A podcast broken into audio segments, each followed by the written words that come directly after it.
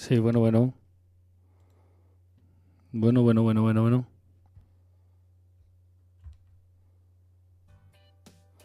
Bueno, bueno.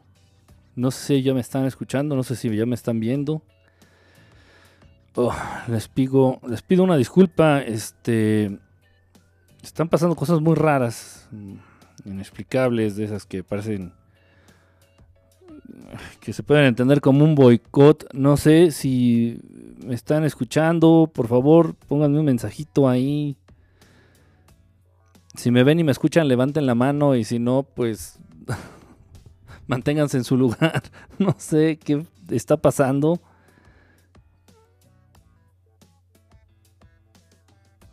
Mm, no sé qué pasa. Francamente no sé qué pasa. En fin, si me están, eh, me están oliendo, no, ojalá y no me estén oliendo. Ojalá y nada más me estén escuchando. Eh, tengo problemas eh, con la computadora.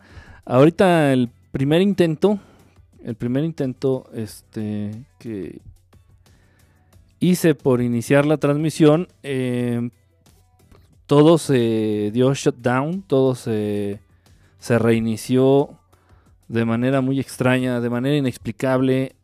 Eh, no lo sé, tengo un video que quería que vieran. No lo puedo reproducir. Eh, no entiendo qué está pasando, de verdad. Todo marca bien, la conexión de internet está bien. Eh, bueno, pues esta... Vamos a cerrar esto. Esta pequeña transmisión este extra normal. Pues, ¿Por qué extra normal? Pues fuera de lo común, no fuera de lo normal. Hoy, ¿qué día es? Es martes, me parece, martes. Eh, y bueno, yo creo que también por eso la computadora está toda idiota. No, no es la computadora en sí, algo raro. Algo raro pasa. No es para menos, ya me he enfrentado a esto. Y muchos de ustedes se han de acordar de algunas situaciones similares en donde las cosas aparentemente cobran vida y no les gusta el tema y no se puede y no se da y no hay la cooperación por parte de los aparatitos para que se den em, las cosas. Ya se trabó otra vez. Ya se volvió a trabar. No sé qué está pasando. No sé si ustedes sí me siguen viendo, pero aquí yo tengo todo trabado, todo, todo trabado. Este... Ah, qué caray, hombre. Qué caray, qué caray, qué caray con esto. No responde, no responde nada. No sé si me sigan viendo ustedes. Ojalá y sí. Ojalá. Digo, porque yo aquí ya no veo nada, ya no tengo señal, ya no tengo vista, ya no tengo este monitor, ya no tengo nada. Está todo completamente trabado, está todo completamente inservible. Ah, em,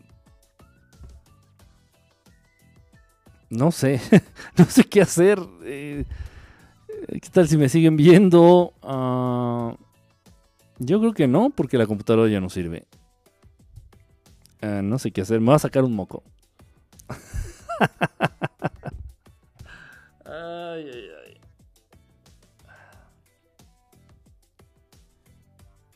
Bueno, eh, bueno, bueno, probando. 1, 2, 3. 1, 2, 3.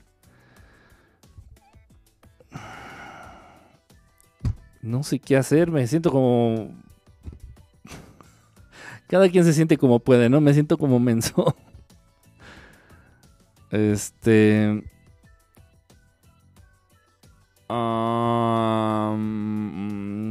esto es. Ya, ya respondió. Ya respondió el programa de la transmisión. Ya respondió.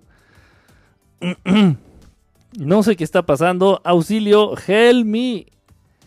Help me. este. Ya no le voy a picar. ya no le voy a picar nada. Ya que se quede así creo que retoma la se retoma la transmisión. Eh, tiene eso, esa cualidad tiene muy buena este programa de de transmitir, de, de, transmitir en vivo, pues, para, no sé cómo se diga en español. Streaming, live stream. Este, tiene muy bueno eso que retoma exactamente donde te quedas. Y entonces, aunque se trabe, ustedes tal vez a veces no lo perciben. Y bueno, pues esa es una ventaja. Pues ya creo que se destrabó al menos aquí el, la transmisión. Ya con eso ya me doy por bien servido. Repito, es que tenía un video muy interesante que yo no había tenido oportunidad de ver. Yo no había, yo no lo había visto, no me lo había topado en, en el YouTube. En el YouTube te mantuve, te tuve y te di. Eh, y muy interesante, muy interesante. ¿Por qué? Porque precisamente encaja la, encaja a la perfección con lo que traemos el día de hoy, con lo que traigo el día de hoy aquí atorado. De verdad, no sé qué le pasa a esto. No, o sea, qué frustración, de verdad, qué frustración. Eh, así ocurre cuando ocurre. En fin, bueno, pues qué bueno que tenerlos a ustedes aquí presentes, a los que están conectados. Ya estoy viendo aquí quienes están conectados.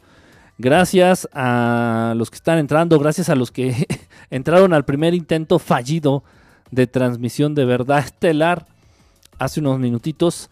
Pero bueno, les repito, eh, estoy teniendo problemas muy extraños de índole, me atrevo a decir, paranormal este, con la transmisión. En fin, así pasa a veces. Eh, pues pongan un mensaje, a menos de que también estén trabados los mensajes para, ver quiénes están conectados y por lo menos mandarles un saludo. Este, aquí estoy entrando otra vez. Em, no me aparece nada. Ah, ok, por aquí dice que está Psycho Lazarus. Mario, hermano, ¿cómo estás? Bonita noche. Está por aquí también Nancasti, me parece. ¿Quién más dice aquí? Sí, Nancasti, MC.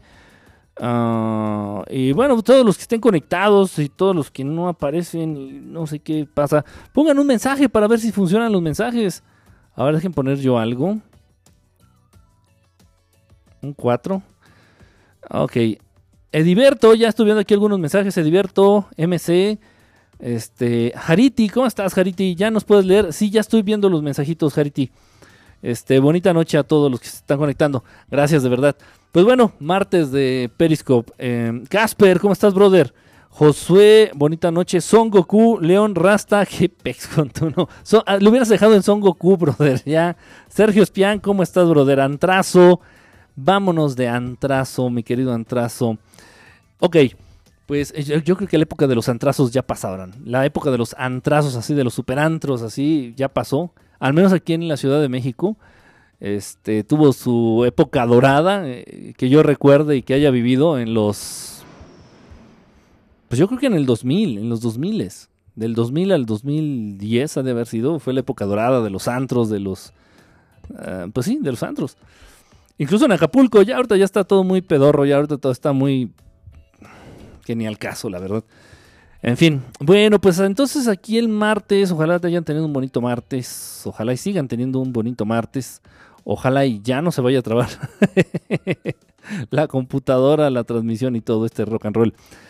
Em, ok. Eh, anda como que, como que quiere, pero como que no puede. Como que quiere dar el 100, pero como que en el 75% eh, se, me, se me traba ahí el asunto. En fin, vamos a hacer lo que se pueda con lo que tenemos.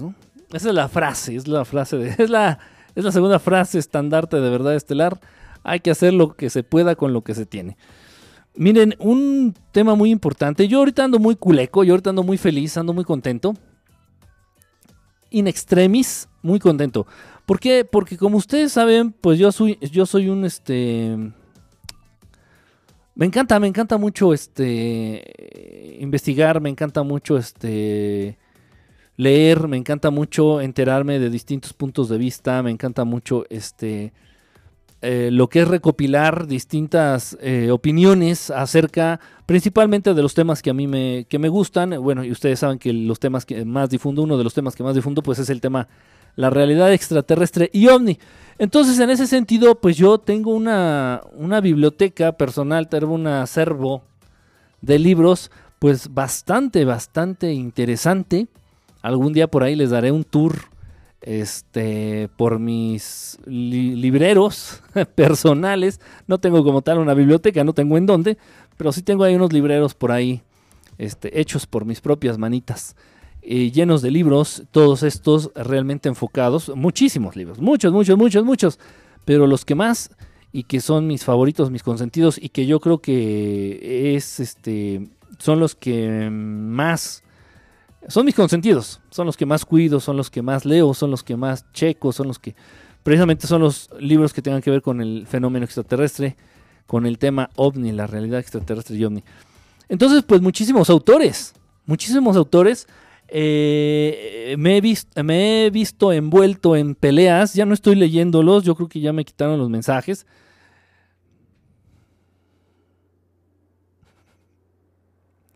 Ya no sé si echarle la culpa a Periscope, al programa, a la vida.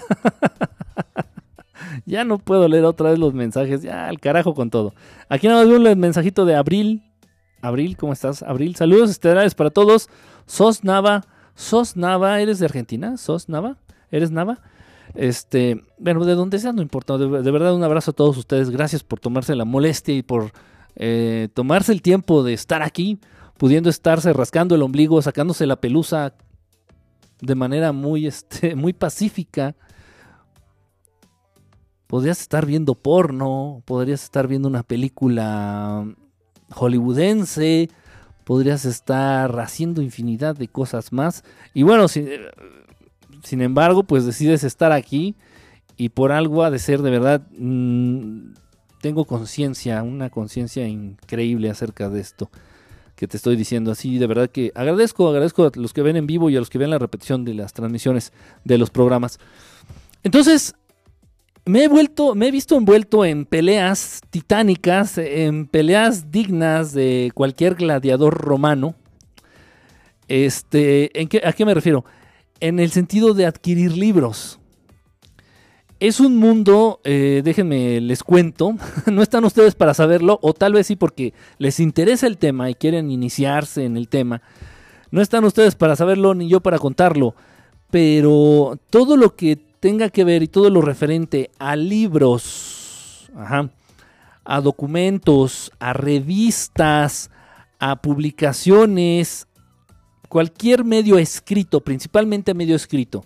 No es eh, lo mismo, eh, no es tanto problema con películas, con, eh, con VHS, con DVDs, no es tanto problema con los medios audiovisuales, pero sí con los medios escritos, o sea, libros, repito, revistas, artículos, este, todo esto.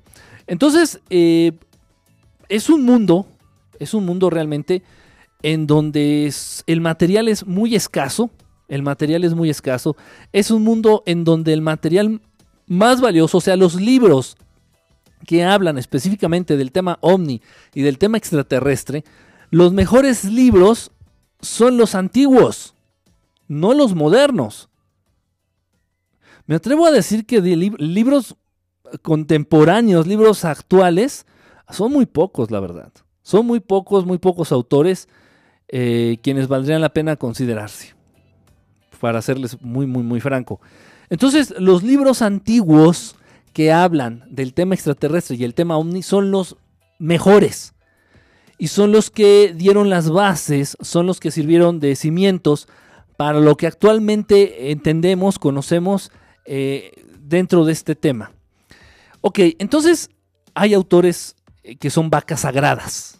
Hay autores, escritores y autores que hablan de, extraterrestres, de ovnis, que son vacas sagradas dentro de este ámbito. Estamos. Ok, déjenme ver, estoy pícale y píquele y píquele para ver si veo sus mensajes. De verdad que traigo la intención de leer, y más porque pues es un tema como un poquito más relajado. Y esta cosa no me permite en fin, no voy a hacer coraje, no voy a hacer coraje, que no voy a hacer pinche coraje, Entonces, bueno, eh, ah, no sé, ahorita igual voy a mencionar algunos, eh, algunos autores, este, entonces, como es poco el material y los libros viejitos, los libros antiguos del tema ovni son los más importantes, los que contienen información sin censura, los, estos autores en ese tiempo, en esos tiempos, te estoy hablando de libros de 1900, ¿eh? De 1900, 1910, 1920, 1930, hasta los 80. Los libros de, de ovniología, los libros de ovniología, eh, tema extraterrestre ovni, hasta los mediados de los ochentas para atrás son los que valen la pena, muchísimo la pena, muchísimo, porque no tenían compromiso de quedar bien con nadie los autores, porque no tenían ese temor de ser criticados, a final de cuentas nadie los consideraba, eh, era un tema que resultaba como para niños, como para entretener niños, los extraterrestres, los ovnis, todavía en los ochentas. Entonces salían películas en los 80s, eh, tenemos el de Encuentros Cercanos, ese es del 77. Tenemos la de Star Wars también, que es la del 77. Tenemos la de ET. Y, así, así se fueron suscitando este, este movimiento, esta ola, esta, este gran este cambio social de acercamiento hacia el tema extraterrestre y ovni.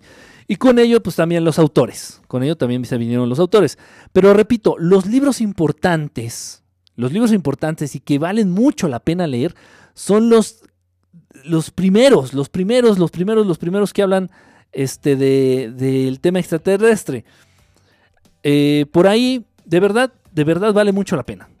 Créanme que lo que les voy a compartir el día de hoy, si te interesa el tema extraterrestre y ovni, si no te interesa, mejor vete a echar agua en las patas o vete a cortar las uñas o eh, no sé, de verdad. Esto, esto va muy enfocado a, a investigar a entender, a leer, a acercarte al punto de vista, a las investigaciones de personas que han dedicado su vida entera a entender el fenómeno, el tema, la realidad extraterrestre y ovni. Hay muchísimos autores muy serios, muy respetados. Eh, de ellos, la verdad, pues yo eh, tengo a varios, a varios, a varios este, favoritos bueno, entonces, eh, pues sí, es, realmente enfocado a eso. Y, bueno, un poquito también compartirles, porque creo que esto no, esto nunca lo había. Oh, Dios mío, se sigue trabando, en fin. Va a sacar espuma por la boca. Eh, permítanme tantito. Permítanme tantito, dejen ver. Dejen ver que no se trabe, porque si se va a trabar ya ni para seguir con la transmisión. Déjenme ver. Le tengo que dar clic a fuerza porque si no se va a dar, se va a dar shutdown la, la computadora. Ah, a ver, vamos a ver si funciona. Vamos a ver si funciona. Ya por ahí ya están saliendo algunos otros comentarios. Nancastio. No sé si se les esté trabando a ustedes la transmisión. No sé si se les esté trabando, pero bueno. No sé qué pasa, de verdad. No, no, no, no, no. No estoy haciendo nada distinto a lo que he hecho en transmisiones anteriores. No sé qué está pasando. En fin.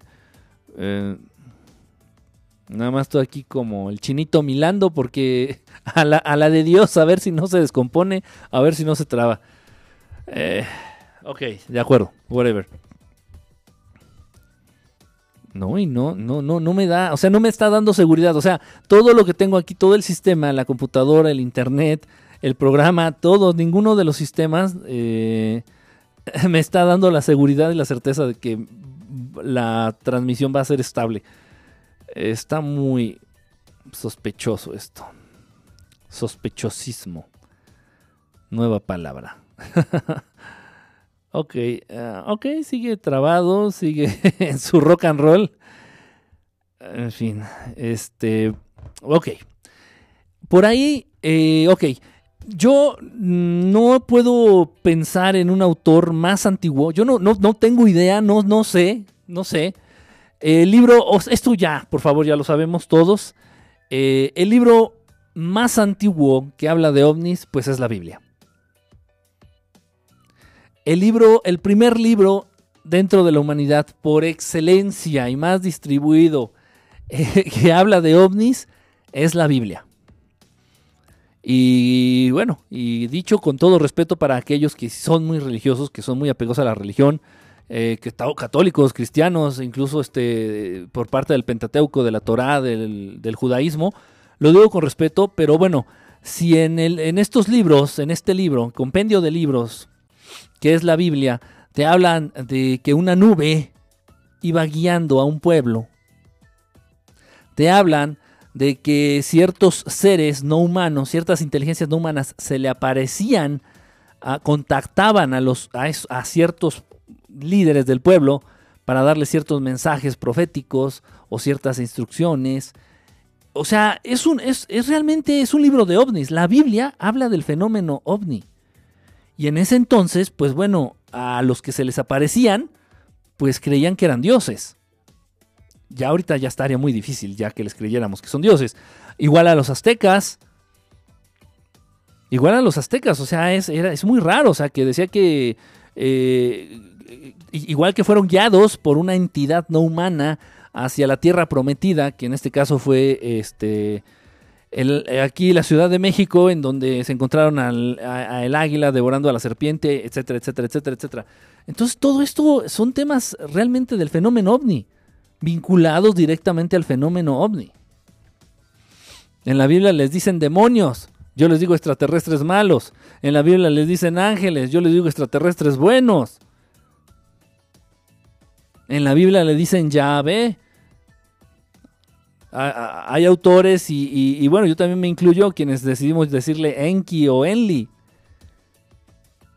o, los Anunnaki, como quieras. Entonces, el libro por excelencia, eso que quede por ahí, si te interesa de verdad, más allá de la religión, si te interesa el, tema extraterrestre, el tema ovni, este, pues realmente considera la Biblia, la Biblia como el, como el libro este, por excelencia, eh, eh, eh, que habla de ovnis. El primer libro en toda la historia de la humanidad, y el libro más distribuido que, habla de ovnis, del fenómeno ovni.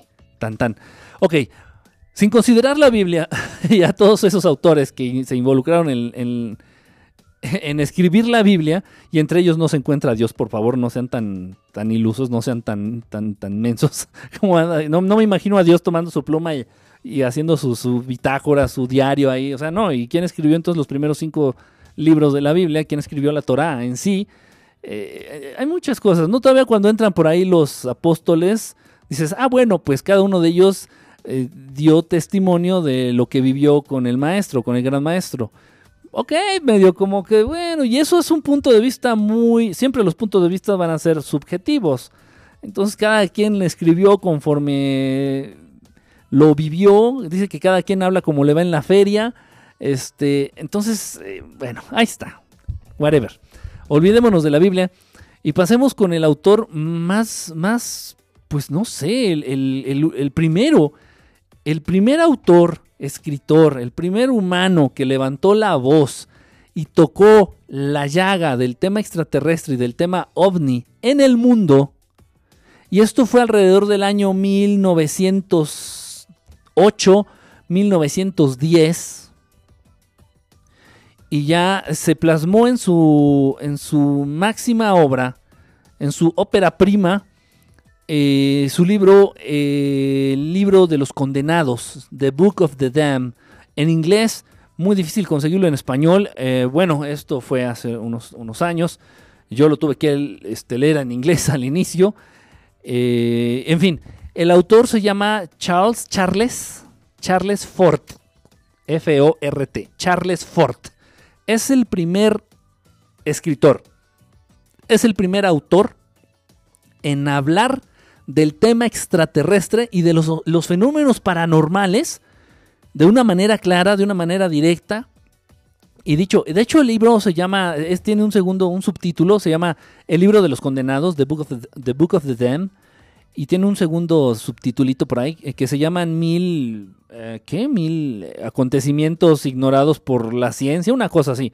Entonces, si habla así, y habla de las luces que se mueven en el cielo, que se mueven de manera inteligente. Ojo, estamos hablando de 1900, o sea, en ese entonces no había eh, las aerolíneas que hay ahorita, en ese entonces no había la cantidad de aeropuertos que hay ahorita, en ese entonces el cielo no estaba tan invadido por esa raza eh, por, esa raza este, tan contaminante que se llama raza humana.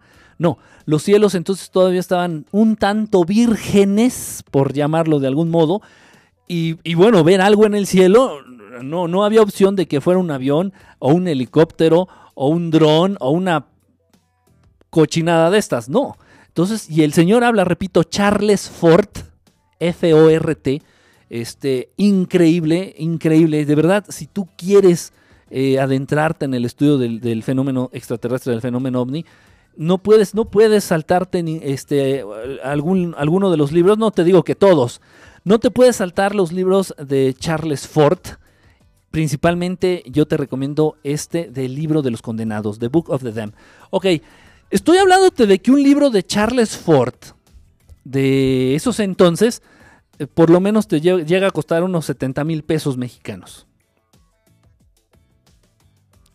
70 mil pesos mexicanos. O sea, te estoy hablando de que son, o oh, ya se trabó, no sé si ustedes me siguen viendo. ¿Qué pasa? Oh. No sé si ustedes sí me siguen viendo.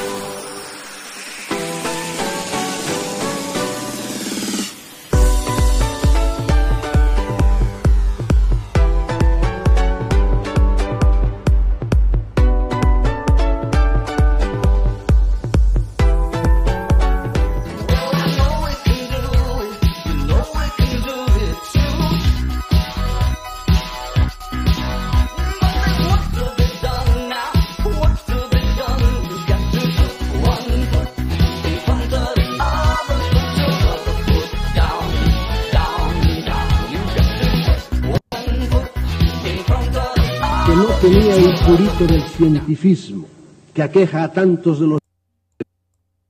Seré breve porque no quiero robarle tiempo a la tertulia en la que estoy seguro se presentará una imagen más amplia de la personalidad de Andreas Faber-Kaiser. ¿Qué entiendo por escritor maldito? Un escritor maldito es un autor que no les interesa a los grandes editores, es decir, a los comerciantes de la letra impresa, a los que no les importa mucho el contenido del libro y sí el dinero que les pueda producir.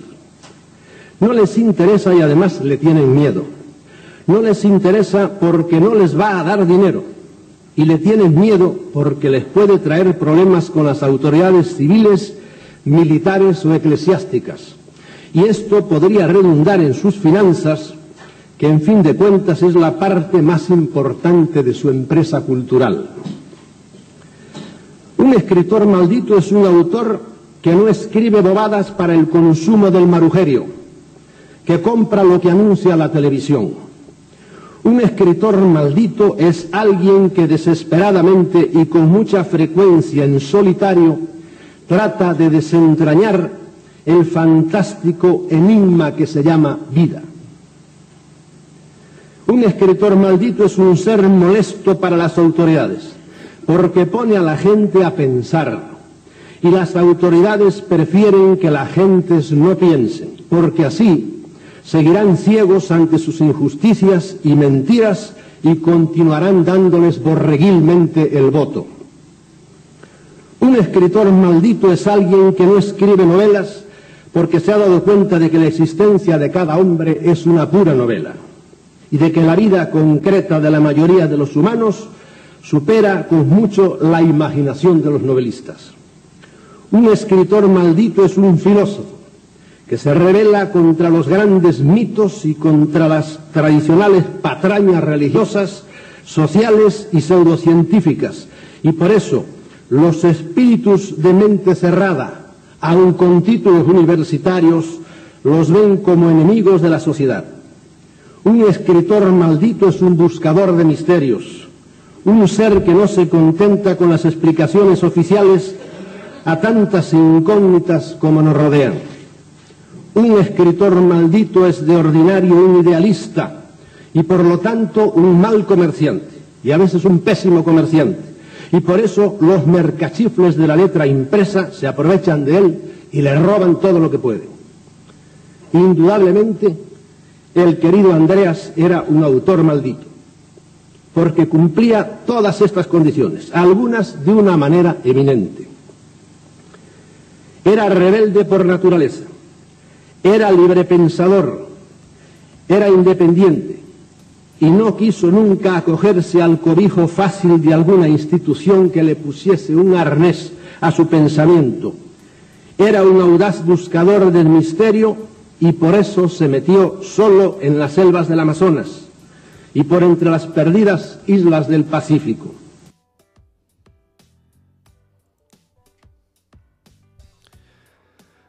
Bueno, pues este era el video con el cual quería empezar hace rato. Eh, este video increíble. No lo, yo no había tenido oportunidad de verlo. Eh, de pronto me aparece de esas cosas que ocurren. Y de pronto apareció en la búsqueda de YouTube eh, en la tarde precisamente. Hoy en la tarde. Hoy en la tarde.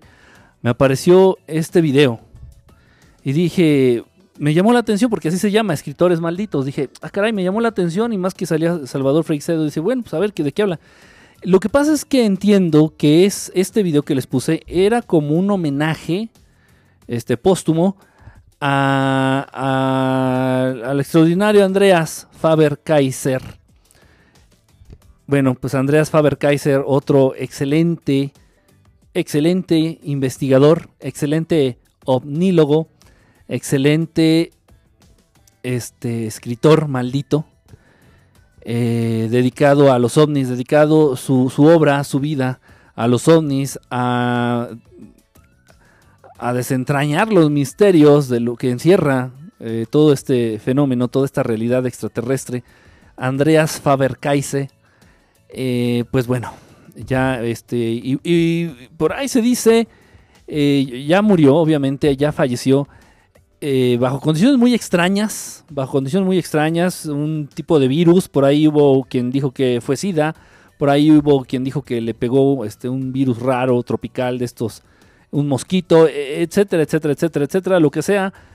Pero bueno, es común, es común que de esta gente, estos investigadores, en cuanto empiezan a tomar mucha fama, en cuanto empiezan a, obtener ya eh, la atención de las masas, pues traten de, silenciarlos o traten de evitar de que sigan con lo mismo. En fin, pues bueno, eh, la obra es increíble. De, repito, Andreas Faber-Kaiser es igual a uno de los autores que yo respeto mucho. A pesar de, que como tal no es no es importante el estilo, no estamos hablando de un novelista, no es importante realmente el estilo, no es importante realmente eh, el modo en que escribe, sino el contenido. El contenido es, es eh, lo que importa. Aquí estamos hablando realmente de testimonios, aquí estamos realmente hablando de investigaciones, aquí estamos realmente hablando, o sea, no estamos no son novelas. No son novelas, no son cuentos, no son fábulas, no son poemas, o sea, son situaciones reales y muchas de estas situaciones reales son más reales incluso que la realidad a la que tú estás acostumbrado. ¿A qué me refiero? Que muchos de estos autores, todos estos autores que dedican sus vidas a entender la realidad del fenómeno ovni extraterrestre y, igual por ahí también los fenómenos paranormales, trascienden, es, es, es realidades, son informaciones, son datos que trascienden a esta Matrix. Están por encima de este mundo artificial que tú conoces eh, como vida, como mundo. Están muy por encima, muy, muy por encima. Entonces esto es una, esto, es una, realidad. Y, lamentablemente pues a muchos, a muchos los han silenciado. Y bueno, eh, me llamó, repito, me llamó mucho la atención el tema el día de hoy. Yo creo que las coincidencias no existen. No, no existen. Eh, les estaba comentando en la transmisión anterior, en el intento fallido de transmisión anterior, les estaba comentando del autor, del primer autor, del primer escritor maldito, eh, que, se llama Charles Ford y su gran obra, eh, el libro de los condenados, The Book of the Damned, es el primer señor que habló del tema extraterrestre, que puso el dedo en la llaga y que dijo, hay fenómenos raros en el mundo, hay fenómenos muy extraños en el mundo y nadie hace caso. deben de tener una explicación, deben de tener un origen. ¿Qué pasa? ¿Por qué nadie habla de esto? ¿Por qué los gobiernos no voltean a ver esto? ¿Por qué los científicos no voltean a ver esto? ¿Por qué los militares no voltean a ver esto? Eh, mi querido Charles Ford, en donde quiera que estés y sé que me estás escuchando, eh, bueno, pues ya lo sabes, sí sabían y sí volteaban a verlo y sí le prestaban atención a todos estos fenómenos extraños.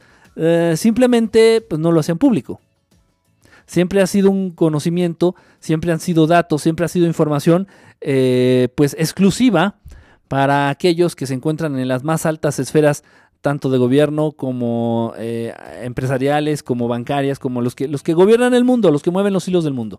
Este, entonces ya, bueno, ya avanzó, ya está por ya, este, ya, ya te puedes quitar ese peso de encima. Charles Ford, primer autor, primer escritor, primer humano en hablar del tema extraterrestre de una manera directa en sus obras. Eh, por ahí del año 1920 salió, repito, el libro de los condenados, The Book of the Damned. Si lo puedes encontrar, eh, genial. Si lo puedes comprar, muchísimo mejor. Son libros carísimos. Son libros increíblemente caros. Son libros extremadamente costosos.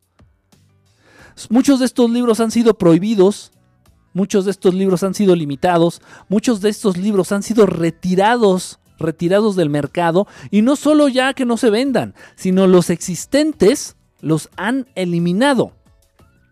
Y no vamos lejos, lo mismo que hicieron con todas las tablillas y con todas las tablas de arcilla y de piedra y todo, todo, todo, lo, todo vestigio documentado este, en escritura bueno, en escrituras antiguas, estoy hablando de, Sumeria, de Mesopotamia, todo, todo, todo, todo lo antiguo lo han roto.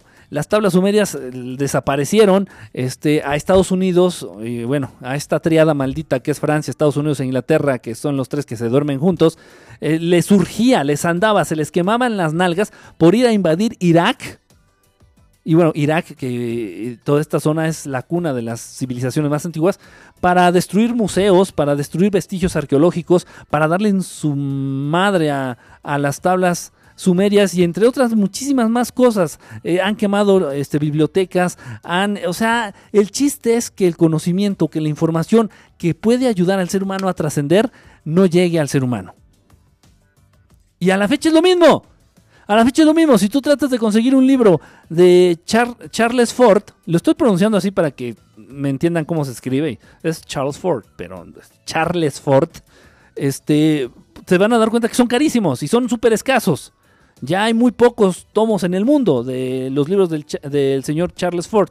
Por ahí igual hay, reediciones, he visto por ahí algunas reediciones del libro de los condenados, pero nada más de ese. No es único libro, ahí tiene libros increíblemente importantes increíblemente con una información fuerte y eso ya no se ya no salió reedición, ya, o sea, ya y los retiraron del mercado, los tomaron y los desaparecieron y, y ya no, ya no existen. No, ¿Cómo es posible? Ok. Bueno, ¿de qué viene también el tema? Eh, miren, ya les, les repito, yo me dedico, si, si por ahí me preguntas eh, que qué colecciono, yo no tengo un apego especial a, las cosas materiales. A nada. A nada. No tengo relojes, no tengo joyas, no tengo anillos, no tengo este nada, no tengo nada. Nada material. No, no, no junto, ni colecciono, ni tengo nada. Tengo, uno, tengo una colección de puerquitos, de juguete, puerquitos de cerámica, puerquitos de alcancía. Me gustan mucho los puerquitos en sí. Entonces, pues realmente todos me los han regalado. Entonces tengo plumas, tengo llaveros, tengo este lámparas, tengo de todo, casi cualquier artículo, pero eh, con una forma de puerquito. Entonces colecciono esto, eh, me gustan, me gusta mucho, le tengo mucho precio a las cosas porque todas me las han regalado. Sin embargo, pues no es lo más importante en mi vida. Eh, si tuviera que decir, si tuviera que decir que colecciono algo, pues realmente tendría que decir libros. Y libros principalmente enfocados al tema ovni extraterrestre, a fenómenos paranormales, tal vez eh, hablando también de metafísica, eh, tal vez. Eh, mm, sobre todo de fenómenos también que tengan que ver con esas capacidades ocultas, capacidades psíquicas ocultas en el ser humano. Ah, ok, Entonces, pues sí, sí, he estado ya involucrado en, este, en esto de obtener libros, de obtener archivos, de obtener este, documentos, de obtener revistas. Las revistas, hay revistas muy importantes. En México, tanto en México como en, como en España, se llegaron a publicar revistas increíbles con casos reales. Y, bueno, nadie le prestaba atención a esas revistas. Creían que eran revistas llenas de mentiras, revistas llenas de, de notas amarillistas o de nota roja o sensacionalistas, pues. Entonces nadie tomaba en cuenta esas revistas y ahorita son súper valiosas increíblemente valiosas. Ok, bueno, entonces este mundo es, este mundo de, buscar, de obtener libros relacionados con el tema este, extraterrestre, con el tema OVNI, este, es muy peleado. Es muy peleado, hay libros muy costosos, muy costosos. Eh, eh, ahorita se me ocurre otro autor, ya también este, pues de hace muchos años, ya de hace varias décadas, eh, este señor español, Antonio Rivera. Antonio Rivera. Bueno, eh, en una ocasión me involucré en una, en una subasta, se dice, una subasta, este, en donde el libro alcanzó un precio de 35 mil pesos. Un libro, y no recuerdo ni siquiera cuál es, creo que es el del caso perfecto. Eh, Antonio Rivera, este gran investigador ovnílogo este, de España, español él, ya, ya fallecido, eh, estuvo muy involucrado en el caso Humo. Me atrevo a decir que él estuvo contactado por estas entidades, por estos hermanos de Humo. Entonces él se enfocó mucho al caso Humo. Él era experto, experto, nadie como él, ni en la actualidad, nadie como el, el maestro Antonio Rivera para hablarnos del tema humo. Entonces tiene, un, tiene varios libros, en uno de ellos se llama El caso perfecto. Puedo estar equivocado en una o dos palabritas, más o menos. Este es el título. El caso Humo, el caso perfecto. Eh, bueno, pues ese libro en una subasta, repito, llegó al precio de los 35 mil pesos mexicanos. Este. Real. O sea, real, que son como casi 2 mil dólares. En la subasta, el, libro, un libro, y ya bastante viejito y bastante amolado, o sea, en un estado realmente muy, muy mal, muy mal estado, llegó al precio de 2 mil dólares casi, no sé, 38 mil, 35 mil, 40 mil pesos mexicanos. 2 mil dólares estadounidenses.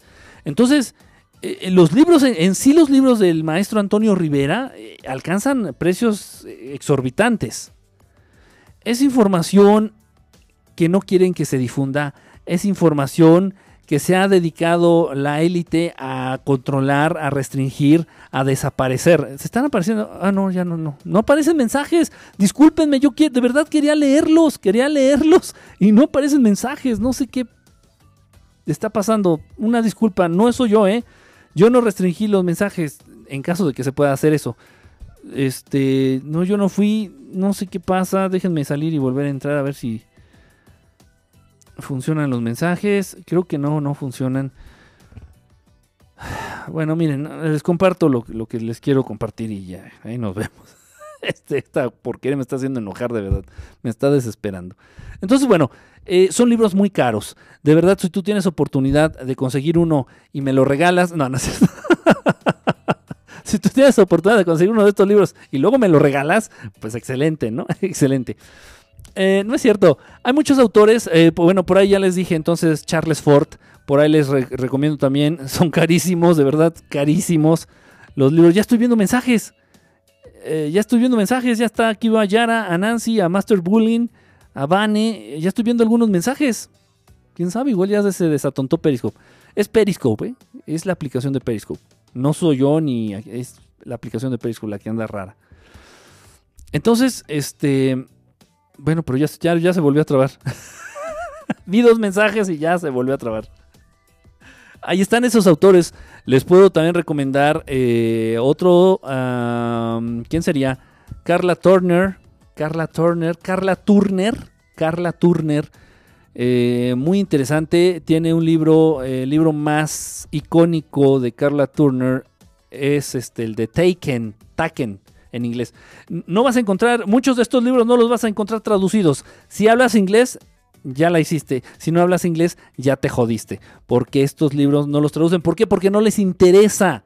no les interesa. Por eso empecé con este video de, del maestro este, Salvador Freicedo, donde está hablando en referencia a este Andreas Faber-Kaiser en, en, un este eh, eh, en un homenaje póstumo, eh, no sé, era un como evento ahí donde estaban recordando a Andreas Faber-Kaiser.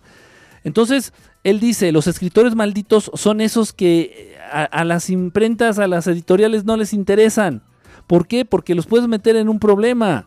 Los puedes meter en un problema. Tú no puedes lanzar un libro. Si yo tengo una editorial, yo no puedo lanzar un libro donde hable mal del gobierno o donde esté incitando o invitando a la gente a pensar para desligarse, para, para desencadenarse de lo que representa esta matriz y el depender, esta dependencia enferma de papá gobierno con, con, su pueblo y al mismo tiempo que te dan una palmadita, por otro lado te dan una cachetada y por acá te están sobando y por atrás te están dando una patada. Entonces, decirle a la gente, a ver, despierten, quítense lo idiota, miren, esta es la realidad, pues a nadie le conviene. Y entonces a las editoriales, pues tampoco se pueden meter en problemas y graves problemas. Entonces, si tú llegas con un libro, si tú llegas con un libro de este donde hablas de, de, la situación de por qué el mundo se mueve como se mueve, si tú llegas con un libro donde este es del maestro Freicedo, este es mío, este es del maestro Freicedo.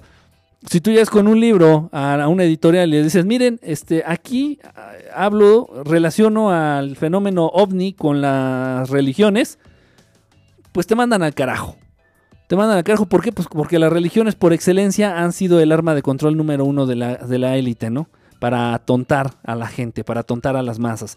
Y ahí están yendo los domingos, ahí están dando el diezmo, ahí están besándole la mano al perro este que vive en el Vaticano, ahí están este, creyendo en los padres pedrastas, ahí están atontados, completamente atontados, de ojos cerrados, creyendo, este, adorando a la muerte, Sí, porque adorando a la muerte, adorando al gran Maestro Jesús, que supuestamente dice la religión murió y, y, derramando sangre, y si estás adorando la muerte, si tú eres cristiano, eres católico, eres un adorador de la muerte. No sé por qué te, te espantas, ay, ay, qué miedo. Entonces quítate la cruz que traes ahí en el pecho. Eres un adorador de la muerte. Entonces, y eso no lo dicen. Entonces, si, el maestro Freicedo llega hablando de las religiones y relacionándolas con el fenómeno ovni, y yo en este librito te empiezo a hablar de por qué el mundo es como es, desentrañando las, las, las bases de raíz, entendiendo por qué este mundo está tan putrefacto, por qué es, es tan incoherente, pues no, entonces una editorial te va a decir, no, no, no, no, no, no, no, no me metas en problemas, llévate tú. Y eso nadie lo va a comprar, a nadie le interesa, la gente quiere atontarse con historias de amor, la gente quiere atontarse con lo que esté de moda. Y bueno, hablando de temas eh, un tanto paranormales, hablando de temas eh, místicos, pues bueno, ahorita, hoy día, en el 2018, lo que está de moda son los ángeles que visto desde otra perspectiva, repito, extraterrestres buenos. Pero está de moda. Entonces ahorita si tú hablas de ángeles y vas a una editorial y no sé, llegas y les dices, mira, te traigo este libro y escribes cualquier cosa, cualquier sarta de cosas incongruentes que ni siquiera te constan, que ni siquiera has comprobado en carne propia, y le pones de título este, mensaje, secreto de tus ángeles. Y, y, el libro se va a vender. ¿Por qué? Porque a la gente le han hecho creer hoy día, 2018, que el tema es de moda, que el tema es actual y que el tema, uh, chipiti wow, ¿no? O sea, pues güey. Entonces, así se están moviendo, ¿eh? Y me lo dijeron. O sea, no creo que lo estoy inventando, me lo estoy imaginando. Me lo dijeron en las editoriales. Me lo dijeron, me dice, ¿tú hablas de, extraterrestres y de ovnis? Sí, sí, de eso es lo principal. Este, ¿y no hablas de ángeles? No, no, de ángeles no. Conozco, incluso tengo algo, este, vinculo algo de, ángeles con todo esto, pero no, no, no, no. Ah, no, es que ahorita realmente lo que está pegando son los ángeles. Y sí, lo dijo el maestro Freicedo. Lo que les interesa es vender. Que la gente siga igual de estúpida, que la gente siga igual de idiota, que la, sigue, que la gente siga igual de, estúpida, de, cegada ante temas trascendentes, lo que interesa es vender. Y he visto una cantidad de libros, cantidad de libros eh, tan nefastos, tan groseramente nefastos para el intelecto humano, que hablan de ángeles, que de verdad dan ganas de vomitar. Dan ganas de vomitar. Igual ya también ya hay vacas sagradas dentro de este, de este, de este ámbito, de, hablar de ángeles y todo esto. Ellos no son escritores malditos. Porque si tú llegas, repito, y traes este tema de ángeles y te publican, o sea, con que vean que sabes hilar una idea, o sea, Peña Nieto ya se la pellizcó, con que vean que sabes hilar, hilar una idea y no tienes tantas faltas de ortografía, te publican. de verdad, de verdad. Pero si traes un libro de protesta social, si traes un libro de, de, desenmarañar, de desentrañar los porqués de la vida, de la existencia, o si traes un libro de realidad fenómeno ovni extraterrestre, te mandan al carajo tan tan se acabó. Y entonces uno tiene que buscar los medios, como le ha hecho el maestro Salvador Freixedo, como le hizo en su momento el señor Andrés Faber Kaiser, como le ha hecho el señor infinidad de personas, ¿para qué? Pues para buscar opciones por dónde y a final de cuentas pues siempre es poniendo tú este, parte de, de lo que se tiene que invertir, ¿no? En fin, y no es un negocio. Y no es un negocio. Los libros no son un negocio. De, de estos libros que les estoy comentando, por ejemplo, búsquenlo en internet, traten de buscarlo por el internet, del, maestro este, Antonio Rivera, carísimos, libros de 5 mil dólares, libros de 3 mil dólares, de verdad, esto es cierto. De esos 3 mil dólares, al maestro Rivera no le va a tocar ni un peso, ni una peseta, ni un dólar. Y menos porque ya, bueno, ya trascendió el señor. O sea, todo mundo se beneficia de los libros, menos los autores, ¿eh? Para nada, para nada. Los distribuidores, las librerías, las, este, las imprentas, las casas editoriales, pero los, autores no. Nunca, nunca, nunca, nunca, nunca, nunca. A menos de que seas uno de estos, este, de estas vaquitas sagradas pedorras al servicio del sistema, como un Pablo, un Pablo Coelho, este, uno de esos, ya sabes, nada. Eh, por ahí el que escribió este, Juventud en Éxtasis acá en México y que lo agarraron del libro de texto, una verdadera vasca, una verdadera vasca este, de, libro, que lo estaban de verdad, o sea, y fue por un pacto ahí raro, no les voy a platicar, pero en ese tiempo yo estaba trabajando de maestro, precisamente, y tenía amigos que trabajaban en la Secretaría de Educación Pública, y fue un pacto ahí asqueroso, mm, lleno de mierda, para precisamente, y no me acuerdo ni del nombre del autor, ni me quiero acordar. Sánchez, creo, algo así, no me acuerdo. Este, Juventud en Éxtasis. Y ya luego sacó otros 30 libros y todos igual de vascas. Y no pegó porque a final de cuentas pues la gente es tonta, pero no tanto. Tontos, tontos, pero no tanto, tanto. Entonces, eh, en fin, repito, entonces es un, es un negocio, es una industria que debe de generar dineros, muchos dineros si no, no le entran. Entonces estos temas es difícil. Entonces, conseguir libros extraterrestres de ovni que, hablen del tema extraterrestre, del tema ovni, es imposible, es súper difícil, tienes que tener este, mucho dinero, tienes que tener mucha paciencia, tienes que tener muchos contactos y bueno, o mucha suerte. O algunos amigos que te echen la mano, porque si no, no se puede. De verdad, es difícil. Dentro de este, ok, dentro de todo esto que es conseguir libros eh, y los autores malditos, estos que hablan de cosas que le incomodan al, al gobierno, y no nada más al gobierno, son autores que escriben acerca de temas que le incomodan a la misma sociedad. A tu abuelita, a tu tía, a tu vecina, incluso a ti, bueno, a ti no creo porque estás viendo aquí esta transmisión con este loco, incluso a tu pareja. Dice, ay, ¿qué estás viendo eso de ovnis? Y que eh, quítate, los, quítate los cascos, quítate los auriculares y que te escuche tu pareja, que estás oyendo a un maniático con un trapo en la cabeza y que está hablándote de ovnis y de extraterrestres, y te va a decir, ay, quítese pinche loco, ¿de qué está hablando? O sea, no son temas nada más incómodos para, para el gobierno. El gobierno ya te ha programado y los ha programado tan bien que resultan también temas incómodos para muchos de la sociedad. Ah, sí. Y muchos de los humanos que se acercan a estos temas nada más es por morbo. Ay, dice que un ovni, güey. Dice que un extraterrestre. Y que, que sí existen. Y. En fin. Difícil, es, es difícil, es difícil en esta Matrix, por eso muchas veces decidimos trascender la Matrix, porque aquí está de la patada. El día de hoy recibí Y no voy a platicarles cómo, porque una, no me interesa que, decirles. Dos, si les digo no me van a creer.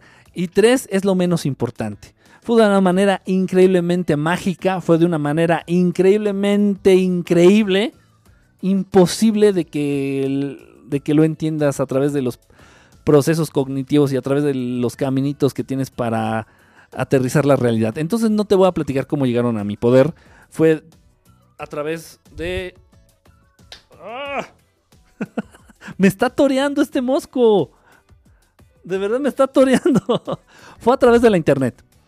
Fue a través de la internet que obtuve estos libros eh, y bueno, realmente increíblemente agradecido por las circunstancias, por la situación, por quienes hayan intervenido. Eh, difíciles de conseguir. Uno de estos libros eh, se imprimió en 1972. 72. Este libro eh, fue muy difícil, en su tiempo fue muy difícil de conseguir en España.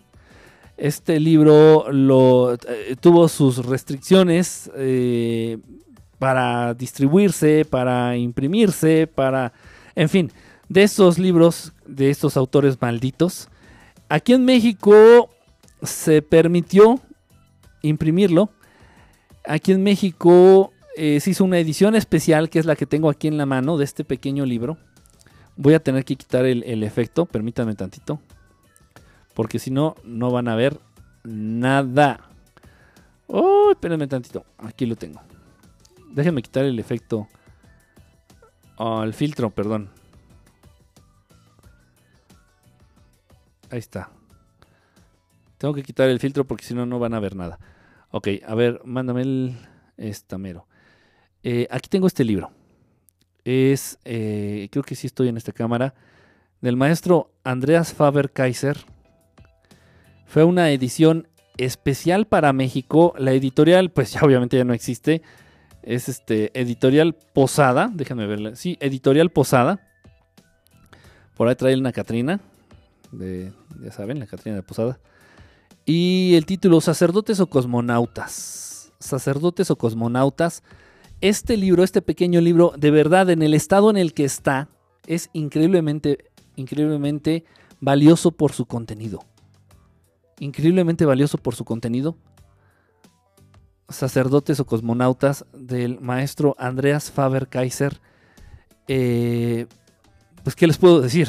¿Qué les puedo decir? Tuve que quitar el filtro del fondo. ¿Por qué? Porque como el libro es verde, eh, se veía transparente. Entonces, bueno, por eso quité el fondo.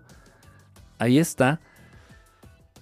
Eh, híjole, de estas joyas, este es uno de estos libros, de esas joyas que, eh, que, o sea, llevaba años, años buscando. Tengo algunas obras del maestro Faber Kaiser, tengo algunos libros de las ediciones, de las primeras ediciones, cuando aparecieron. Y bueno, pero tenía años buscando este. Este, precisamente. Les voy a leer nada más lo que trae el índice para que se den un quemón. Les voy a, dar a leer lo que trae el índice para que se den de topes y decir, nada más, yo lo quiero. hace mucho calor, hace mucho calor aquí, aquí en el, en el defectuoso.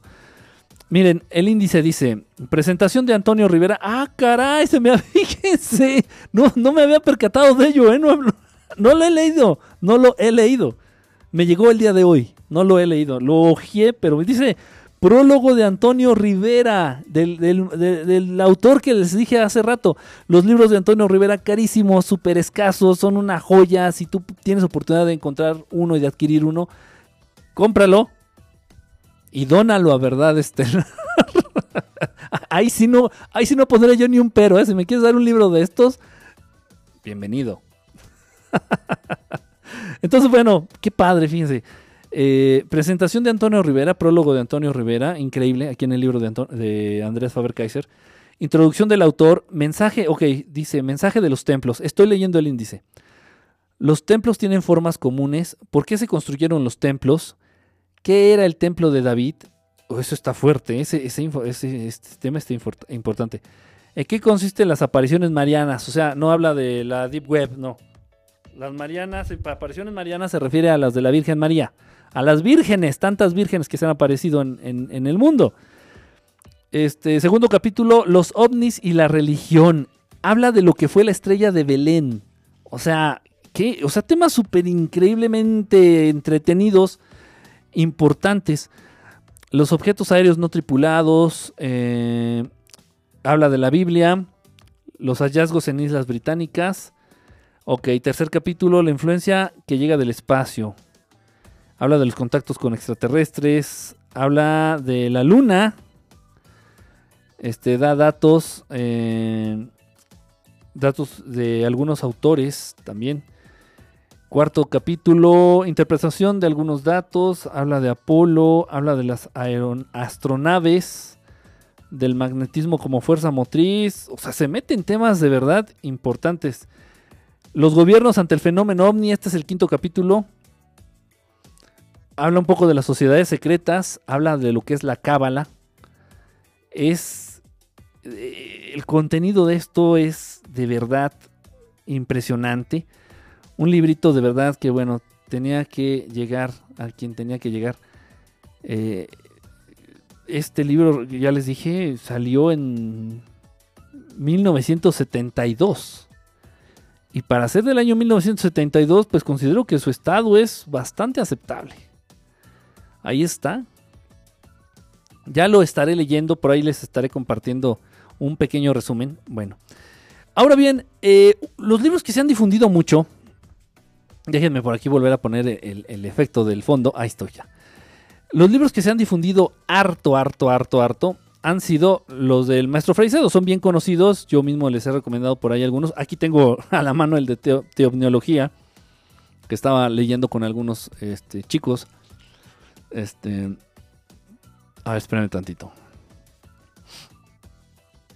Oh, qué caray.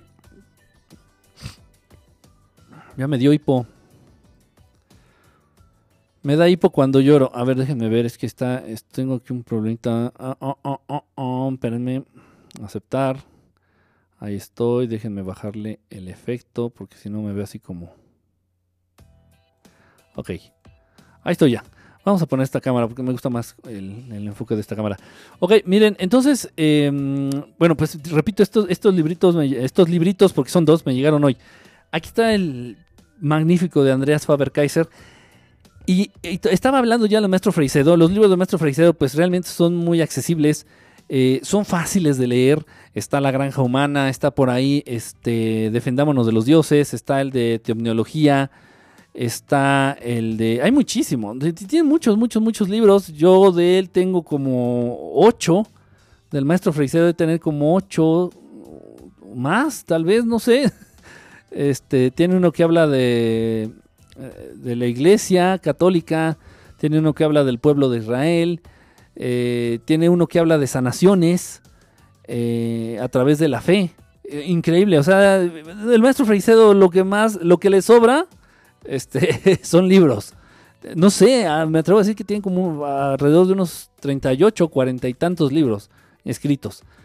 Entonces, bueno, yo nomás tengo como 9 o 8 o 9 libros de él. Ok, pero si aterrizamos en estos libros malditos, en estos libros prohibidos, pues el maestro Freicedo, Salvador Freicedo, se topó eh, con un libro, con un libro que él escribió, que generó mucha polémica, que lo sacaron de circulación, que trataron de recolectar todas las copias existentes y eliminarlas. Esto es cierto, ¿eh? Ha sido un libro muy perseguido, ha sido, y este libro es uno de los que me llegó el día de hoy. Este es uno de los libros ah, que me llegaron el día de hoy. Eh, eh, me refiero a este. Eh, tengo que quitar otra vez el, filtro, espérenme tantito. Tengo que quitar el filtro porque. Ok, ahí estoy. No sé si, si me ven ahí. ¿Sí me ven ahí? Sí, ahí estoy. Ok. Este libro de Salvador Freixedo, La amenaza extraterrestre. Ahí se ve. La amenaza extraterrestre de Salvador Freixedo. Y curiosamente también de Editorial Posada. Ahí dice hasta abajo, Editorial Posada. Como que esta Editorial Posada se dedicaba a, a imprimir libros de temas interesantes, de temas trascendentes, de temas increíbles, no lo sé, pero bueno, es mucha coincidencia, ¿eh? Y no lo compré en el mismo lugar, digo, ni siquiera los adquirí en el mismo lugar, ni en para nada, ni siquiera en el mismo país. o sea, es muy raro, muy raro. Total. Eh, este libro, eh, la condición de este libro es realmente más que excelente. Está en mejor estado que muchos libros nuevos que he comprado en librerías. de verdad. Está increíble, increíble este libro. El estado es de verdad. Pero dejen, dejen de ustedes el estado físico del libro es el contenido lo que preocupa. Lo que le preocupa a los que mandaron a desaparecer este libro.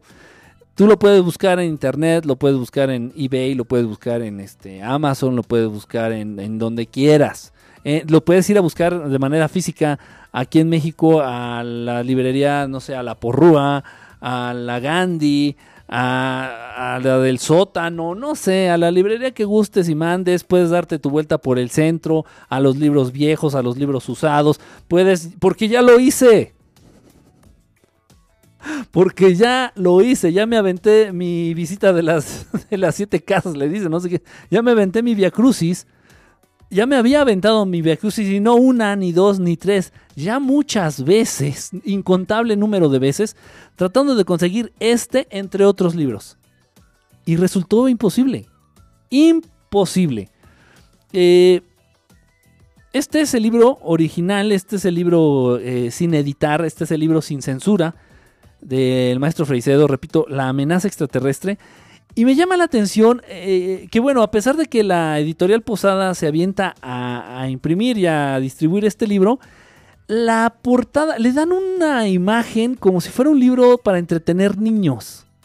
Vean ustedes la, portada, o sea, el dibujo que tiene, pues realmente unos ojos ahí con unos colmillos caricaturescos, un mundo, la mano así del extraterrestre o del ser este agarrando el mundo como tratando de conquistar el mundo. Eh, bueno, ya sabemos de qué va, entendemos, los que estamos involucrados en estos temas y ustedes también entienden. La tipografía que agarraron, la amenaza extraterrestre, la tipografía, o sea, el tipo de letra, pues no, no, no denota seriedad. O sea, quiero que, quiero que, que, lo interpretes así, quiero que me entiendas de esta manera.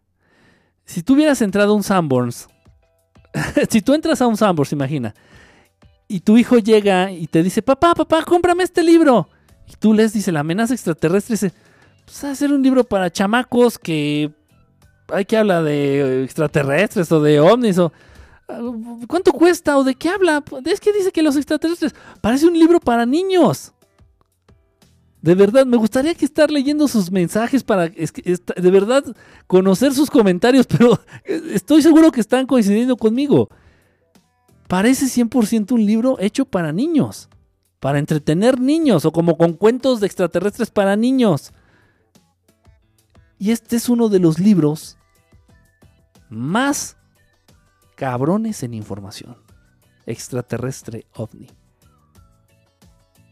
De los más pesados que se tengan registro y de los más pesados que puedes llegar a encontrar en tu vida.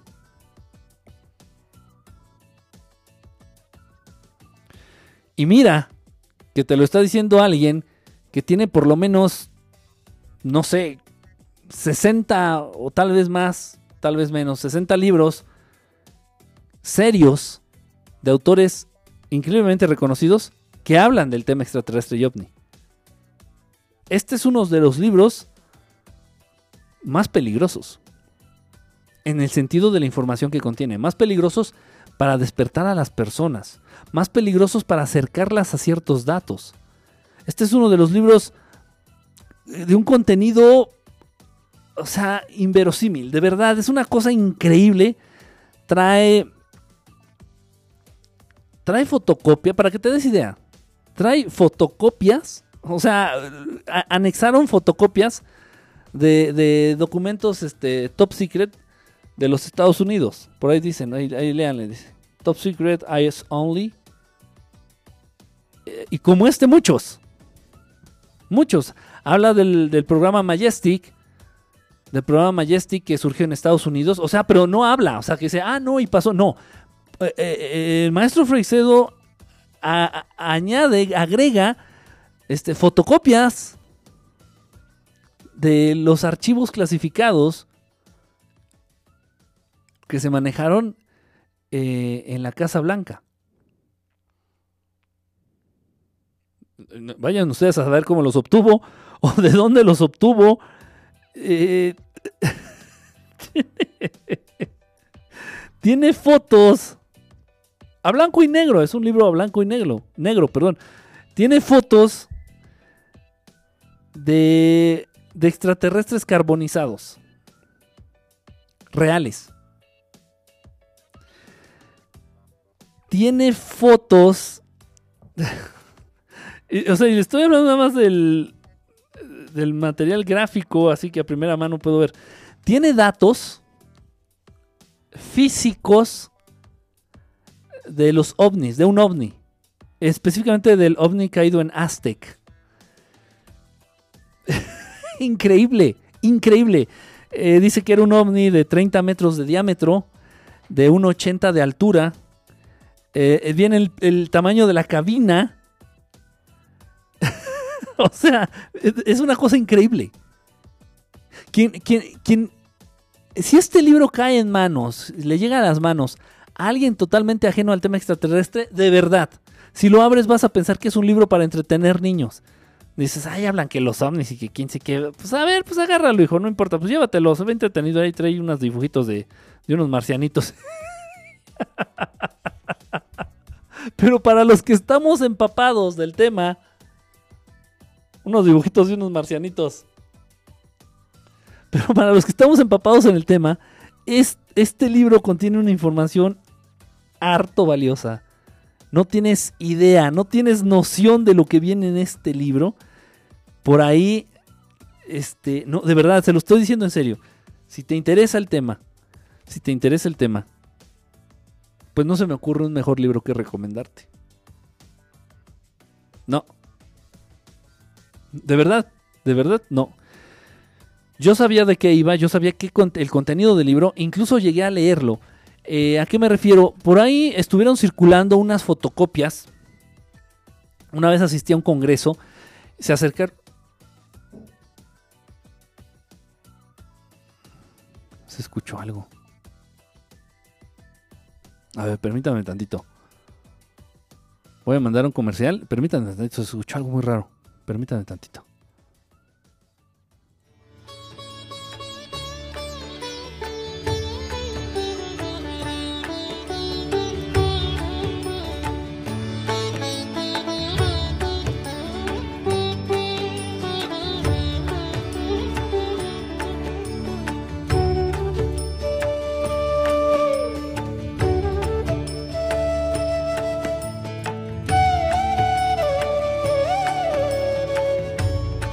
Paz, luz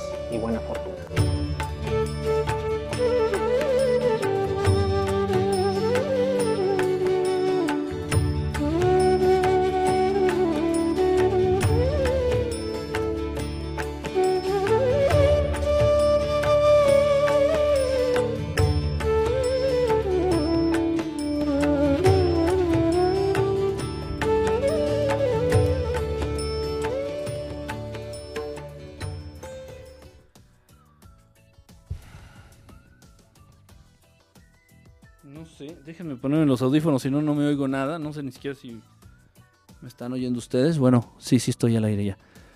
No sé qué fue. Este, fue, sonó muy raro. Voy a bajar la música de fondo para estar pendiente. Sonó muy raro, eh. Para, para que a mí un ruido me, me consterne es, es peculiar. No sé. Voy a estar al pendiente. Este, ¿qué les estaba diciendo? Se me fue. Ah, ok. El contenido de este libro.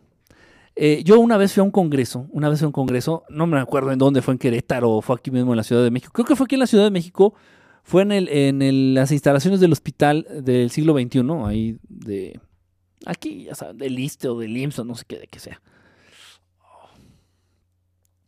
Este, entonces asistí a ese congreso y ahí se acercan unas personas y me dicen, me ofrecen unas fotocopias, eso sí, carísimas, ¿eh? Me dicen, oye, ¿sabes qué? Traemos fotocopias del libro del maestro Freicedo. Bueno, no le decía maestro. Traemos fotocopias del libro de la amenaza extraterrestre de Salvador Freicedo. No sé si te interesen eran unas fotocopias extremadamente mal tomadas, eran fotocopias que habían sacado de, los libros de las últimas ediciones que ya habían sido manipuladas, ya no traían muchos datos, o sea, eran una porquería de fotocopias. El libro consta de, ahorita les digo, de 300... Ay, no sé cuánto, espérenme tantito. De 328 páginas. El libro de la amenaza extraterrestre cuenta de 330, pónganle 330 páginas.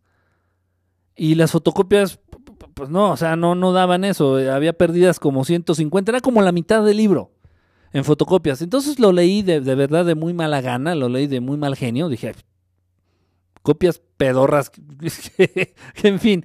Pero entonces yo ya te había tenido un acercamiento a este libro, sabía el contenido, ya había investigado, la verdad, increíblemente este, atrayente para mí. Eh, yo, y yo me imagino que para muchos de ustedes, incluso de palabras del mismo Salvador Freixedo, eh, palabras del mismo Salvador Freixedo, este, eh, él decía cuál era el contenido de la amenaza extraterrestre. Entonces, este,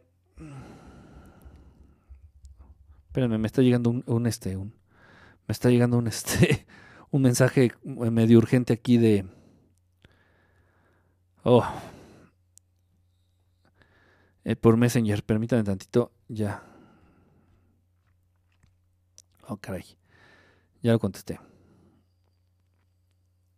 Ok. Ok, bueno, eh, perdón. Eh, entonces, este, pues ya lo había leído, pero yo me quedé picado. Dije, tengo que tener este libro, tengo que tenerlo. Y, al fin lo tengo.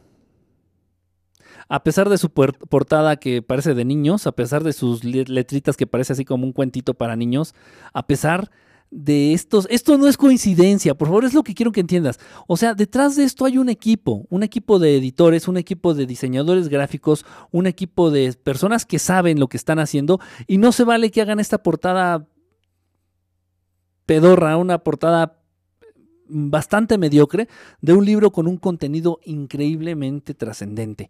Miren, eh, aquí viene un caso, entre muchos otros, viene un caso de increíble. Esto ocurre en el año 75 de un piloto de avión de 24 años de nombre Carlos A. de los Santos, Carlos de los Santos. Este era un, joven piloto. no lo he leído de aquí, este libro, este caso lo conozco ya de toda la vida. Este joven eh, pues era piloto de avión. Traía una avionetita, no era un avión grande, traía una avionetita y se estaba aventando un viaje de Ciguatanejo, precisamente allá de, mi tierra dorada, de donde voy siempre, de Ixtapa, Ciguatanejo a la Ciudad de México. Entonces viene volando y como a la mitad del camino tres ovnis lo empiezan a rodear al avioncito, a la avioneta. Tres ovnis, uno del lado derecho, uno del lado izquierdo y otro por enfrente. Y los ovnis empiezan a jugar. Literalmente empiezan a jugar así alrededor del avión, así como que estaban eh, apostando, ¿no? A ver quién, quién hacía la cosa más intrépida. Vayan, vayan ustedes a saber. Igual para muchos hermanos del espacio somos como animalitos. Igual nos agarran nada más de entretención. Igual nada más nos agarran ahí para pasar el rato. No lo sé. Total, entonces ahí estaban los ovnis jugando y el piloto estaba que se cagaba de miedo. Entonces se pone en contacto con la torre acá, con el aeropuerto de la Ciudad de México y dice, oigan, hay tres ovnis, tres naves raras aquí dándome vueltas y no lo pelaron. Dijeron, este güey está loco. Este, y no le hicieron caso, entonces él estaba que se lo llevara a la chinita. Hay reporte, están los audios cuando se comunica acá al aeropuerto de la Ciudad de México, o sea, hay evidencias, hay todo. Es de estos casos que llamamos casos perfectos. Este, y no es cualquier loco, o sea, realmente yo creo que al testimonio de un piloto aviador le tenemos que dar el, peso que merece.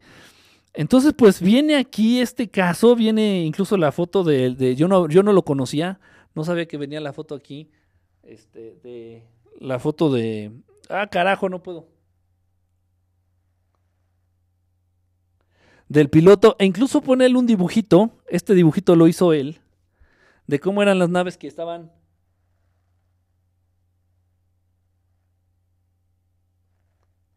de cómo eran esas naves que estaban jugando alrededor de su avioneta. Increíble de verdad. Este, esto también viene en este libro. Vienen fotos de ovnis reales. Vienen fotos de extraterrestres reales.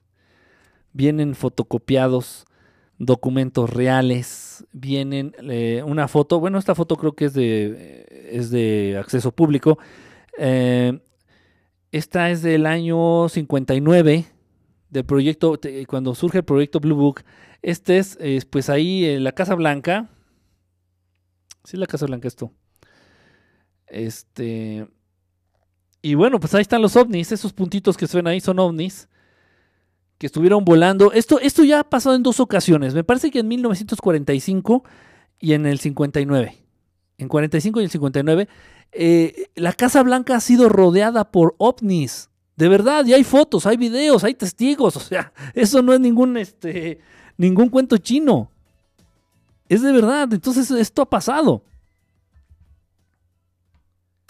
Y a partir de esas apariciones de ovnis, es que el gobierno de los Estados Unidos ha puesto eh, en marcha proyectos como es el proyecto del Blue Book y proyectos como es el proyecto Majestic.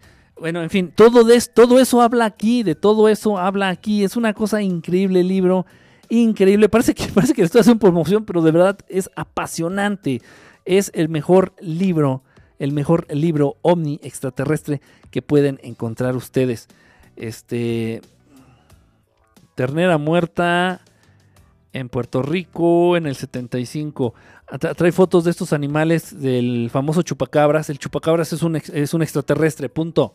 Es un extraterrestre este, que le encanta succionar la sangre, le encanta succionar eh, la energía. Este, y bueno, ahí deja a los animalitos, ahí deja a las vacas, ahí deja a, sus víctimas tirados, ahí secos. Aquí vienen, miren otras fotos. Aquí de México. Es, es de los países en donde más se presenta esto. ¿eh?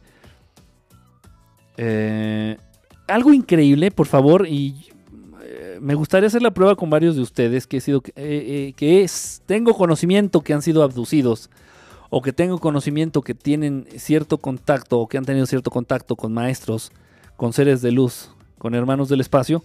Eh, me llama mucho la atención porque he hecho la prueba, se las voy a enseñar de rápido. He hecho la prueba y les he mostrado estas, estas inscripciones o estos símbolos y de pronto les vienen como déjà vus, de pronto les vienen como flashbacks. Dicen, eh, yo he visto esas cosas. Pues sí, tío, pues has estado en una nave. ¿Qué es? Es escritura extraterrestre. Hay una escritura extraterrestre eh, que utilizan muchos. Eh, sería como el inglés del espacio, hagan de cuenta. Entonces, es muy común que varias razas extraterrestres utilicen este tipo de escritura. repito, la hemos, la he mostrado, la he mostrado a... ¿Dónde está? ¿Dónde está? Ah, es esta, precisamente. He mostrado este tipo de escritura a varios contactados, a algunos este, abducidos y bueno, se vuelven como loquitos.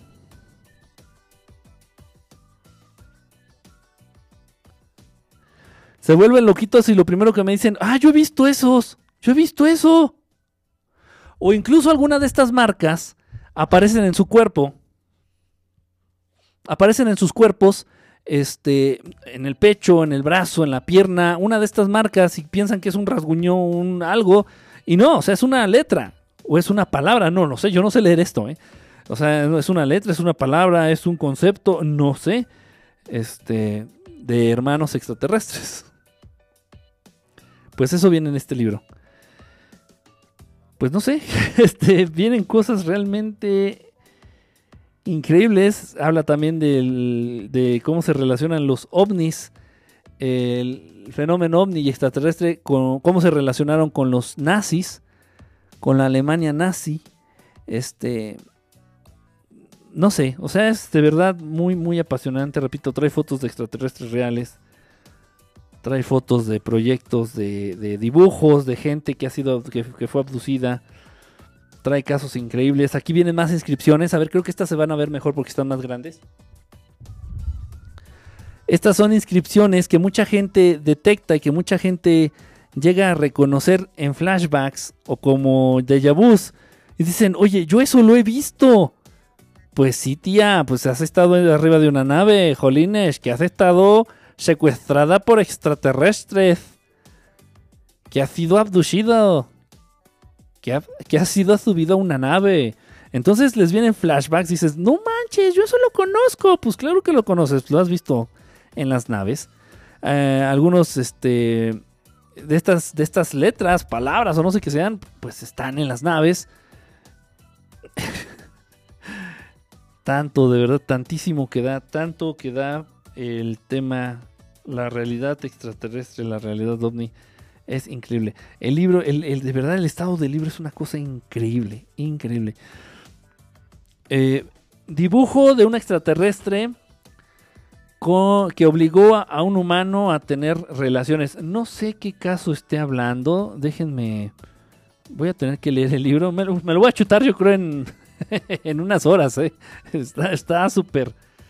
Vienen dibujos este, de cómo ellos recuerdan a los seres con los que contactaron. Hablando de los contactados. Algunos de ellos ponen sus dibujos. Y aunque estén mal hechos, por favor no lo eches en saco roto. Yo, el libro, el libro que ya está por salir, mi nuevo libro que ya está por salir, que me enfoco completamente, creo que traigo piojos. Los piojos se pegan por, por, por, este, por WhatsApp. creo que sí. creo que sí. Va a ser una nueva teoría de, de infestación de piojos a través del WhatsApp. Este, bueno, whatever. ¿Qué le estaba diciendo? Ya se me olvidó. Ya se me olvidó. Em, em, em, ah, ya. De, mi nuevo libro.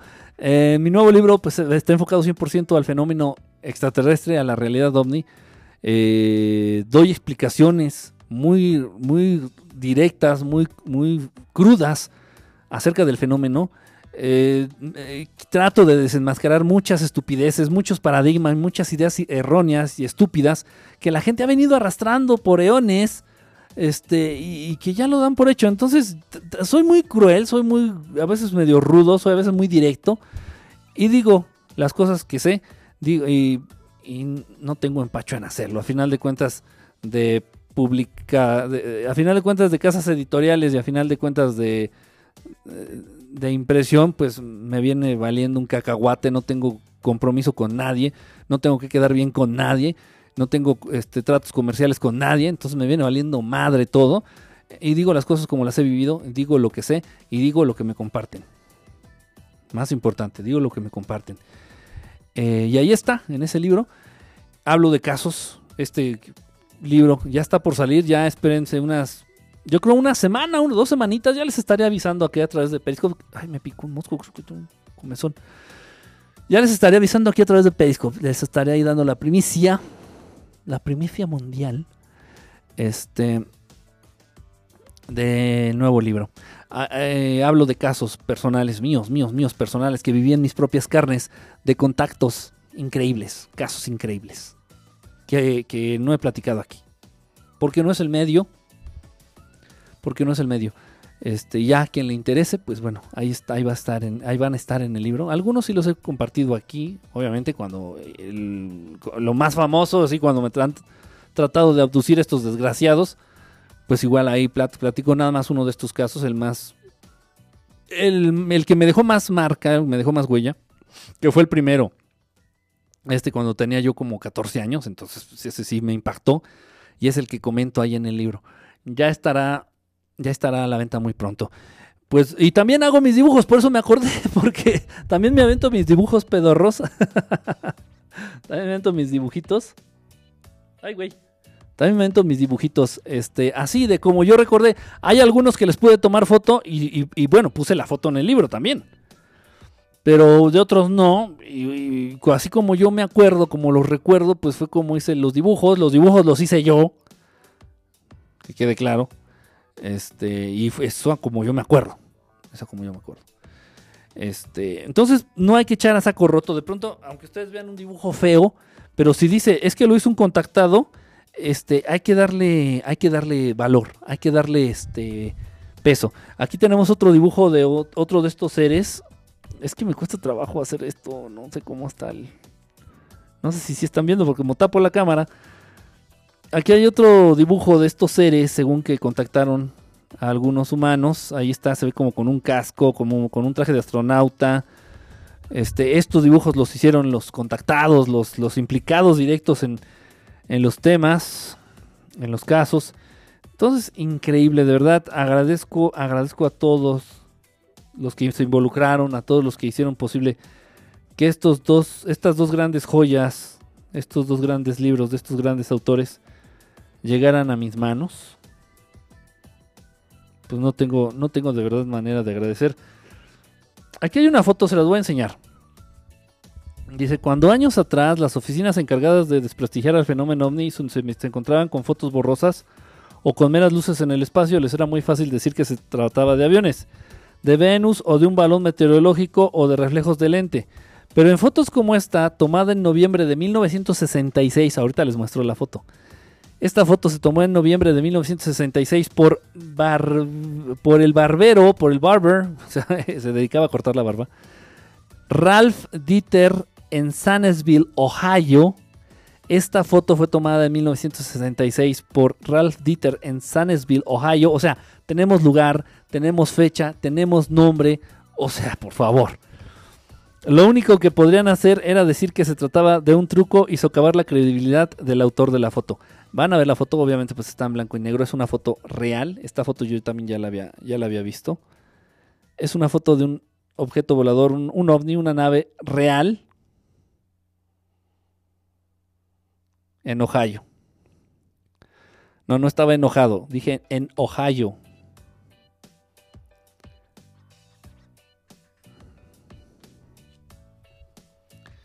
Increíble, increíble.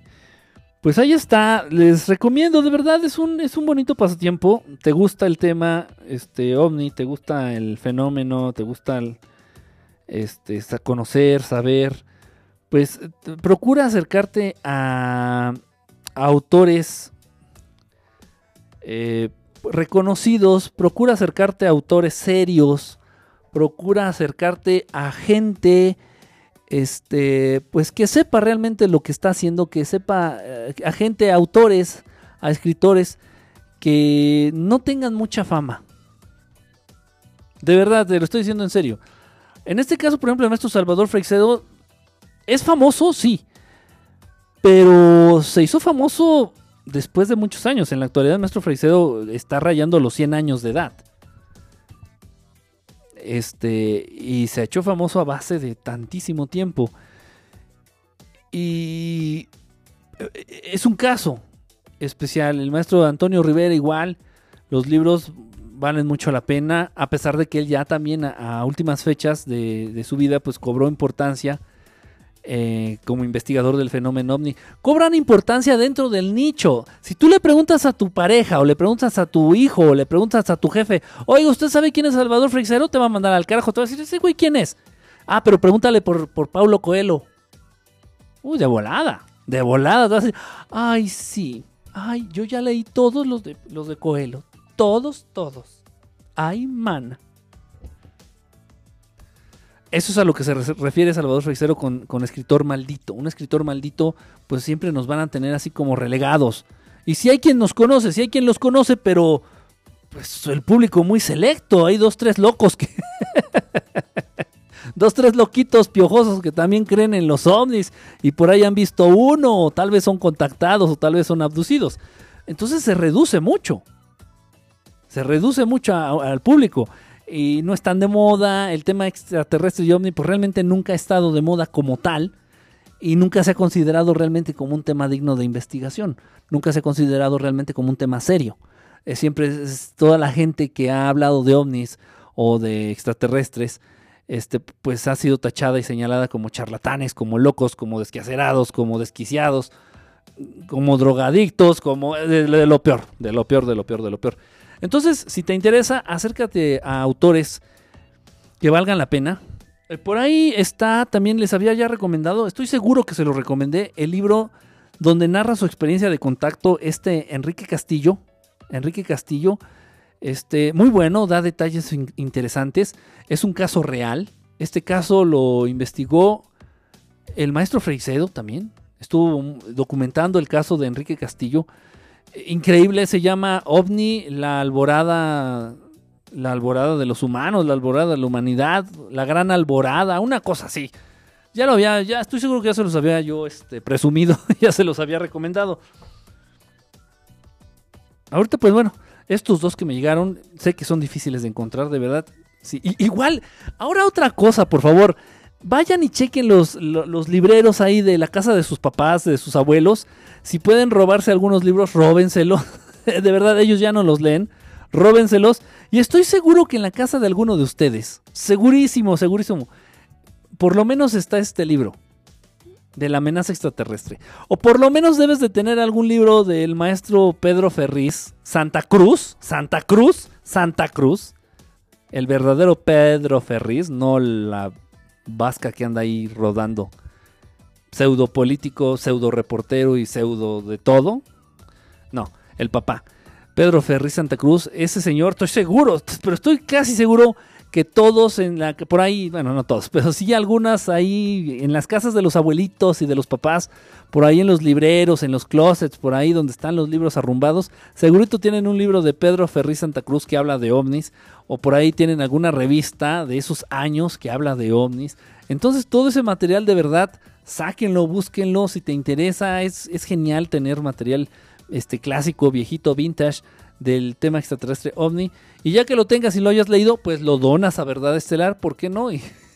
Y, y, todos felices y contentos. ya me voy, ya estoy debrayando.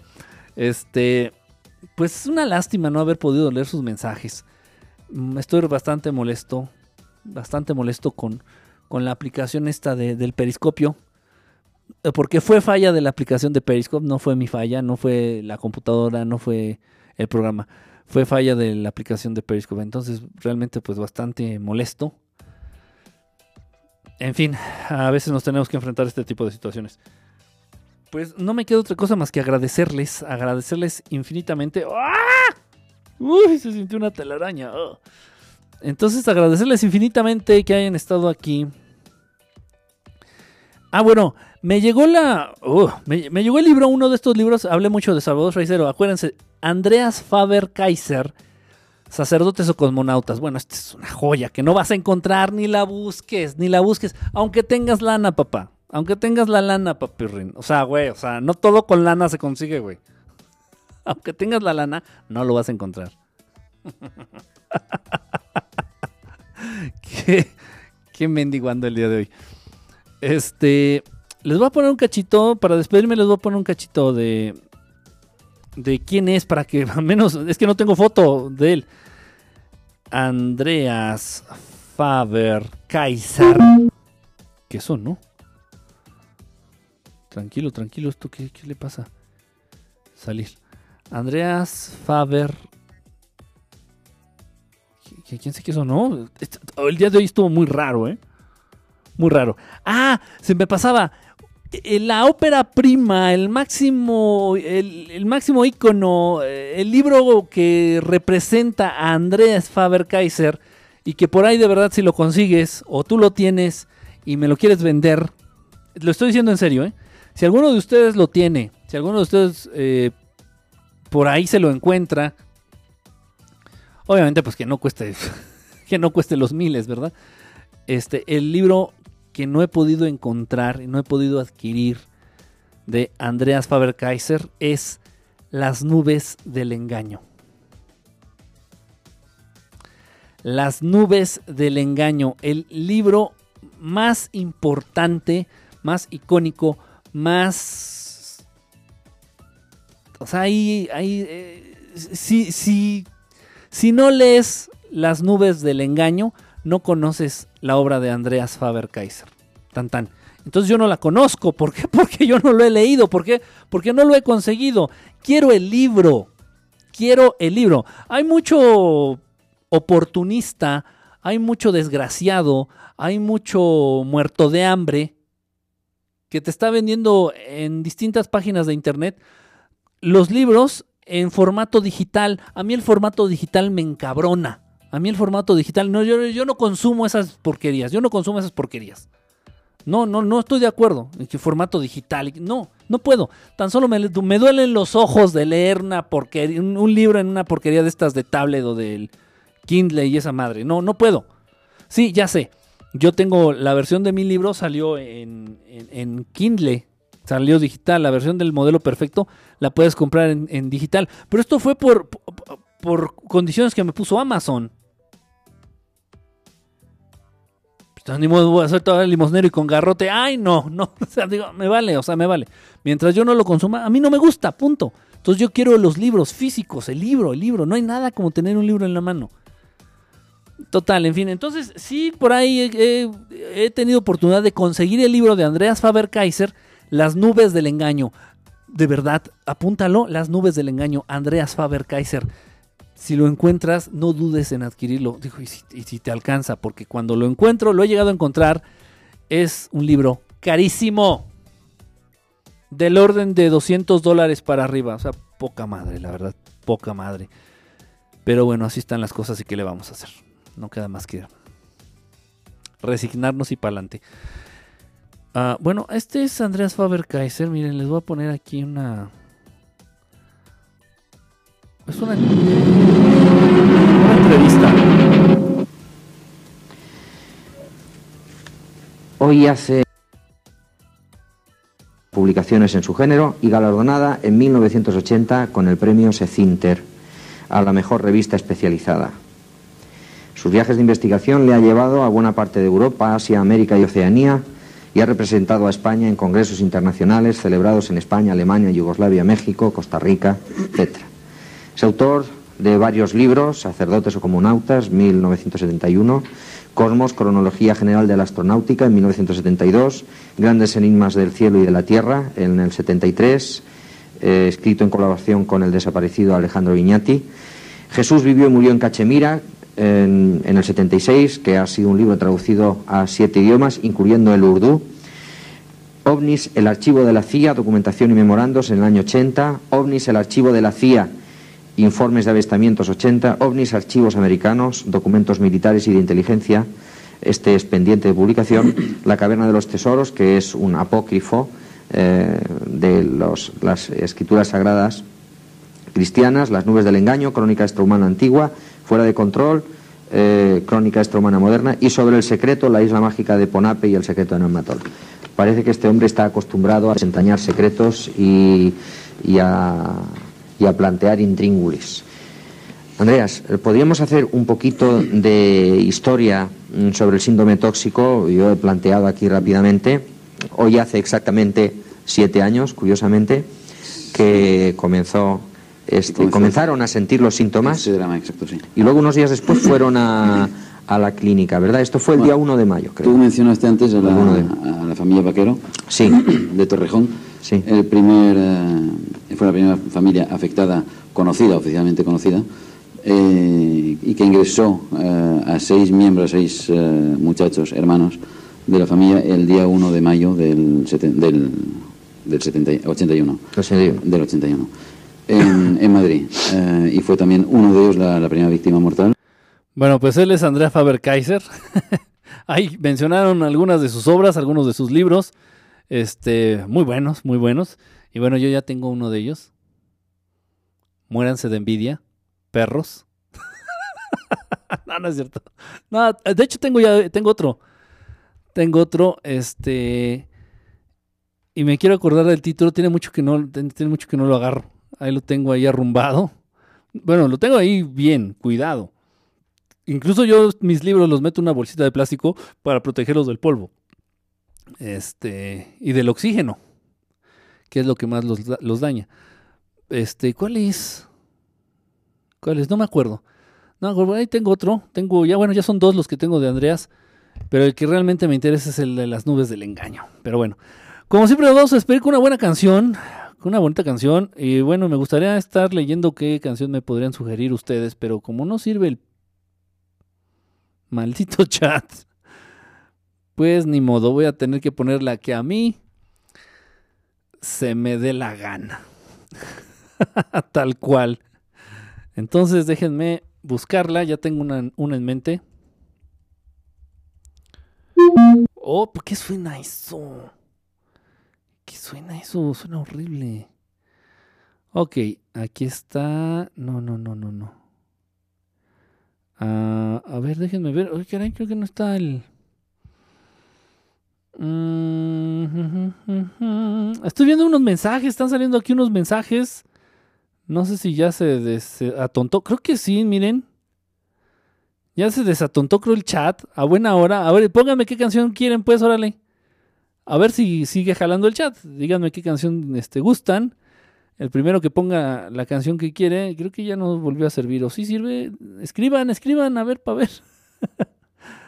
sí, miren, sí sirve. Juan Pancho, ¿qué estás poniendo ahí? Este. Ay, qué comezón. PDF. No, sí, ya te dije. Sí, lo he conseguido en, en, digital. No lo quiero en digital. No lo quiero en digital. No, no, no lo quiero. Ni lo voy a leer, ¿eh?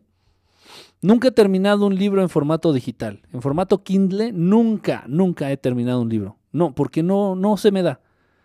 No se me da estar leyendo en la pantallita y no, quiero mi libro en la mano, libro físico. Sí debe de ser. Sí, justo hoy nos das a elegir. No, ya estoy leyendo los Nancy. A ver, díganme qué canción quieren. El primero que ponga la canción, esa es la que pongo. San se acabó. Antrazo, saludos. Según yo, es pedo de Periscope. Sí, es, es de Periscope. No soy yo. Yo tengo las manos limpias. Miguel Muñoz, ¿Cómo está? Sí, lee, ya estoy leyendo, ya están llegando los mensajes. Ey, Kike, le, le disparó el libro. Ey, Kike, le disparó el libro. ¿Cómo que le disparó el libro? No entendí, brother. A mí me salen a veces, no, pon la que quieras, aquí no hay democracia. Uh, si aquí vamos con Morena. Todo democrático, vamos a acabar con la corrupción. Pero no lo creen, pero no lo creen. Bueno, caray, ya díganme, ya los estoy leyendo. Díganme qué canción pongo. Búscalo en papel y dime, búscalo en papel y dime. Ok. Mm, me imagino que estamos hablando del libro. Ay, ah, ya te entendí. No, ¿cómo crees? No, no, no, no, no. No, ¿cómo crees? No, estoy bromeando. Lo lo este, gasolina, reggaetón. Ah, no manches. ¿Quién, ¿Quién puso eso? De Wookiees. Silverio, presentando a Silverio. Una de Cepillín. Ah, esas de Cepillín llegan, ¿eh? Las de Cepillín llegan. Este, las traes igual de limpias que Calderón. ¿Hablamos de las manos o de las... Ah, la maldita. Uh, ya, ya tenemos, ya tenemos ganador. La maldita, la maldita, la maldita vecindad. Y los hijos del quinto pato. ¡Uh! Él no lo mató del Aragán. ¡Híjole! Hoy se están poniendo locos, ¿eh? Este. El ratón vaquero. Yo creo el difícil del tri. Híjole, ¿qué crees? Este. Del tri hay unas muy buenas también. Del tri hay unas muy, muy, muy buenas. Noemí, Noemí, Noemí, Noemí, Noemí, Noemí, Noemí, qué bonito, qué bonito poder verte por aquí, qué bonito leer tu, tu saludo, qué padre. Un besote, Noemí, qué padre, qué padre poder verte aquí. Este, y, de imprevisto, de imprevisto, qué padre. Quiero ser como mi papá de Topollillo. No, esas no, esas no. Como de Topollillo, no, no, ni al caso. Ni al caso. Por ahí, fíjense que las de. Las de. Las de maldita vecindad. Me movió, me movió el tapete. Amargo adiós. No es esa que dice, sé que es tarde ya para pedir perdón. Tu mamá no me quiere. Dice que soy un vago y un... ¿Y quién qué? No me acuerdo qué más. Sí, yo, sí, sí eres tú, miren qué padre. A ver, Millennials, ¿qué, estás diciendo tú, este Mario? Ah, con el escorpión. El, escorpión, el escorpión. ¿Cómo tiene la voz? no, no me sale, ahorita no, no estoy en tono. Tengo que escucharlo para, para imitarlo. Los redondos. A ver, todos denle la bienvenida a Noemí. Noemí, que ya tenía rato que no había entrado. Noemí, se extraña Noemí. De verdad. La banda Bostic. Ah, también la banda Bostic. Aquí no hay playa de, refresco. Eso sí no los conozco para que veas. Eso sí, no sé ni de qué me estás hablando. Los refrescos, eso sí no. Es que lo estás inventando, ahorita se te ocurrió. Vicarious Tool. Ah, también. Sí, sí, sí, la ubico, sí la reconozco. Yo creo que nos vamos a inclinar. Miren, tenemos a Nancy. Tenemos a Nancy que está este, desde allá, desde Argentina. Tenemos también a MC, allá hasta Chile. Señorita, cara de pizza.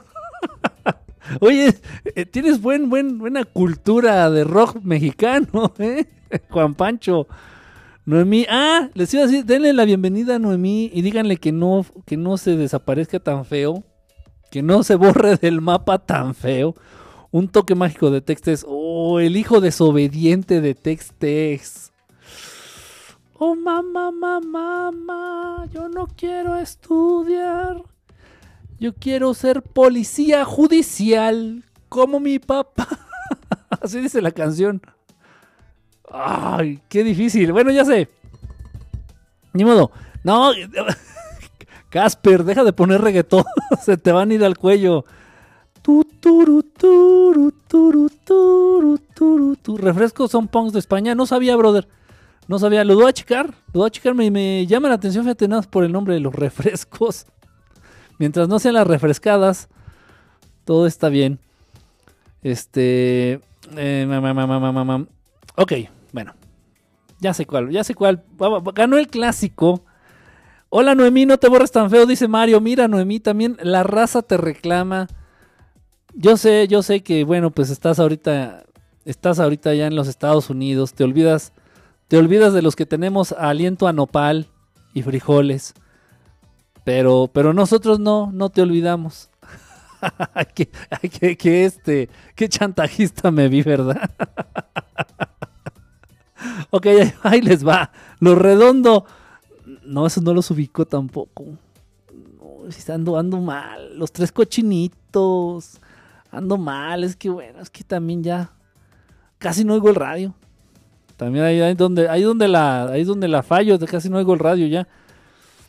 Ya estamos de regreso, guapo. Mira, ya está de regreso. Qué padre, qué bonito, este, Noemi, de verdad. Qué bonito verte por aquí. Las mañanitas para MC. Las mañanitas para MC. Ah, ya, ya me cayó el 20. Este, sí es cierto que es el cumpleaños. Es el cumpleaños, pero, pero bueno, pero eh, casi no, no. De hecho, no le ponemos las mañanitas a nadie. ¿O sí le hemos puesto las mañanitas a alguien? No, creo que no. Si les felicitamos, pues él sí cierto. Bueno, independientemente si le ponemos las mañanitas de cepillín o no. Este. eh, felicidades, felicidades a MC. Este, su cumpleaños. Saludo. Felicidades. Y bueno, vámonos con esta rola, que es la que ganó. Ganó el rock mexicano. Y bueno, pues. Híjole, pues esta.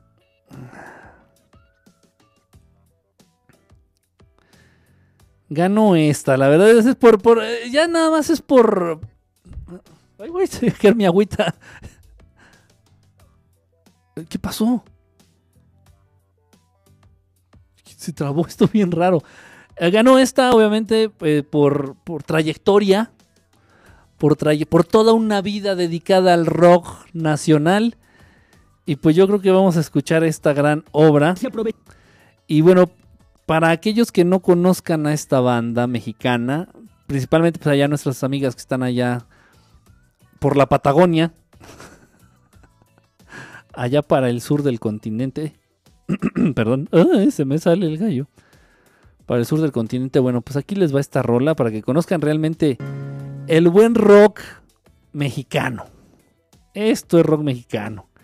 Vamos a poner dos rolas, vamos a poner dos rolas. Esta es la primera y ahorita vamos con la segunda. La segunda va a ser sorpresa. a ver, bueno, pues ahí les va. Disfrútenla tanto como yo, porque pues también esta rola pues, me, me pasa. O sea, uff, mucho recuerdo, mucho recuerdo abrí tu mente. Sí, no, sí, yo sí quiero expandir mi mente, pero no me dejan. están pidiendo, me están pidiendo banda, o sea, me están pidiendo música de banda. Ahí va, disfruten esto. El Aragán y compañía. Él no lo mató.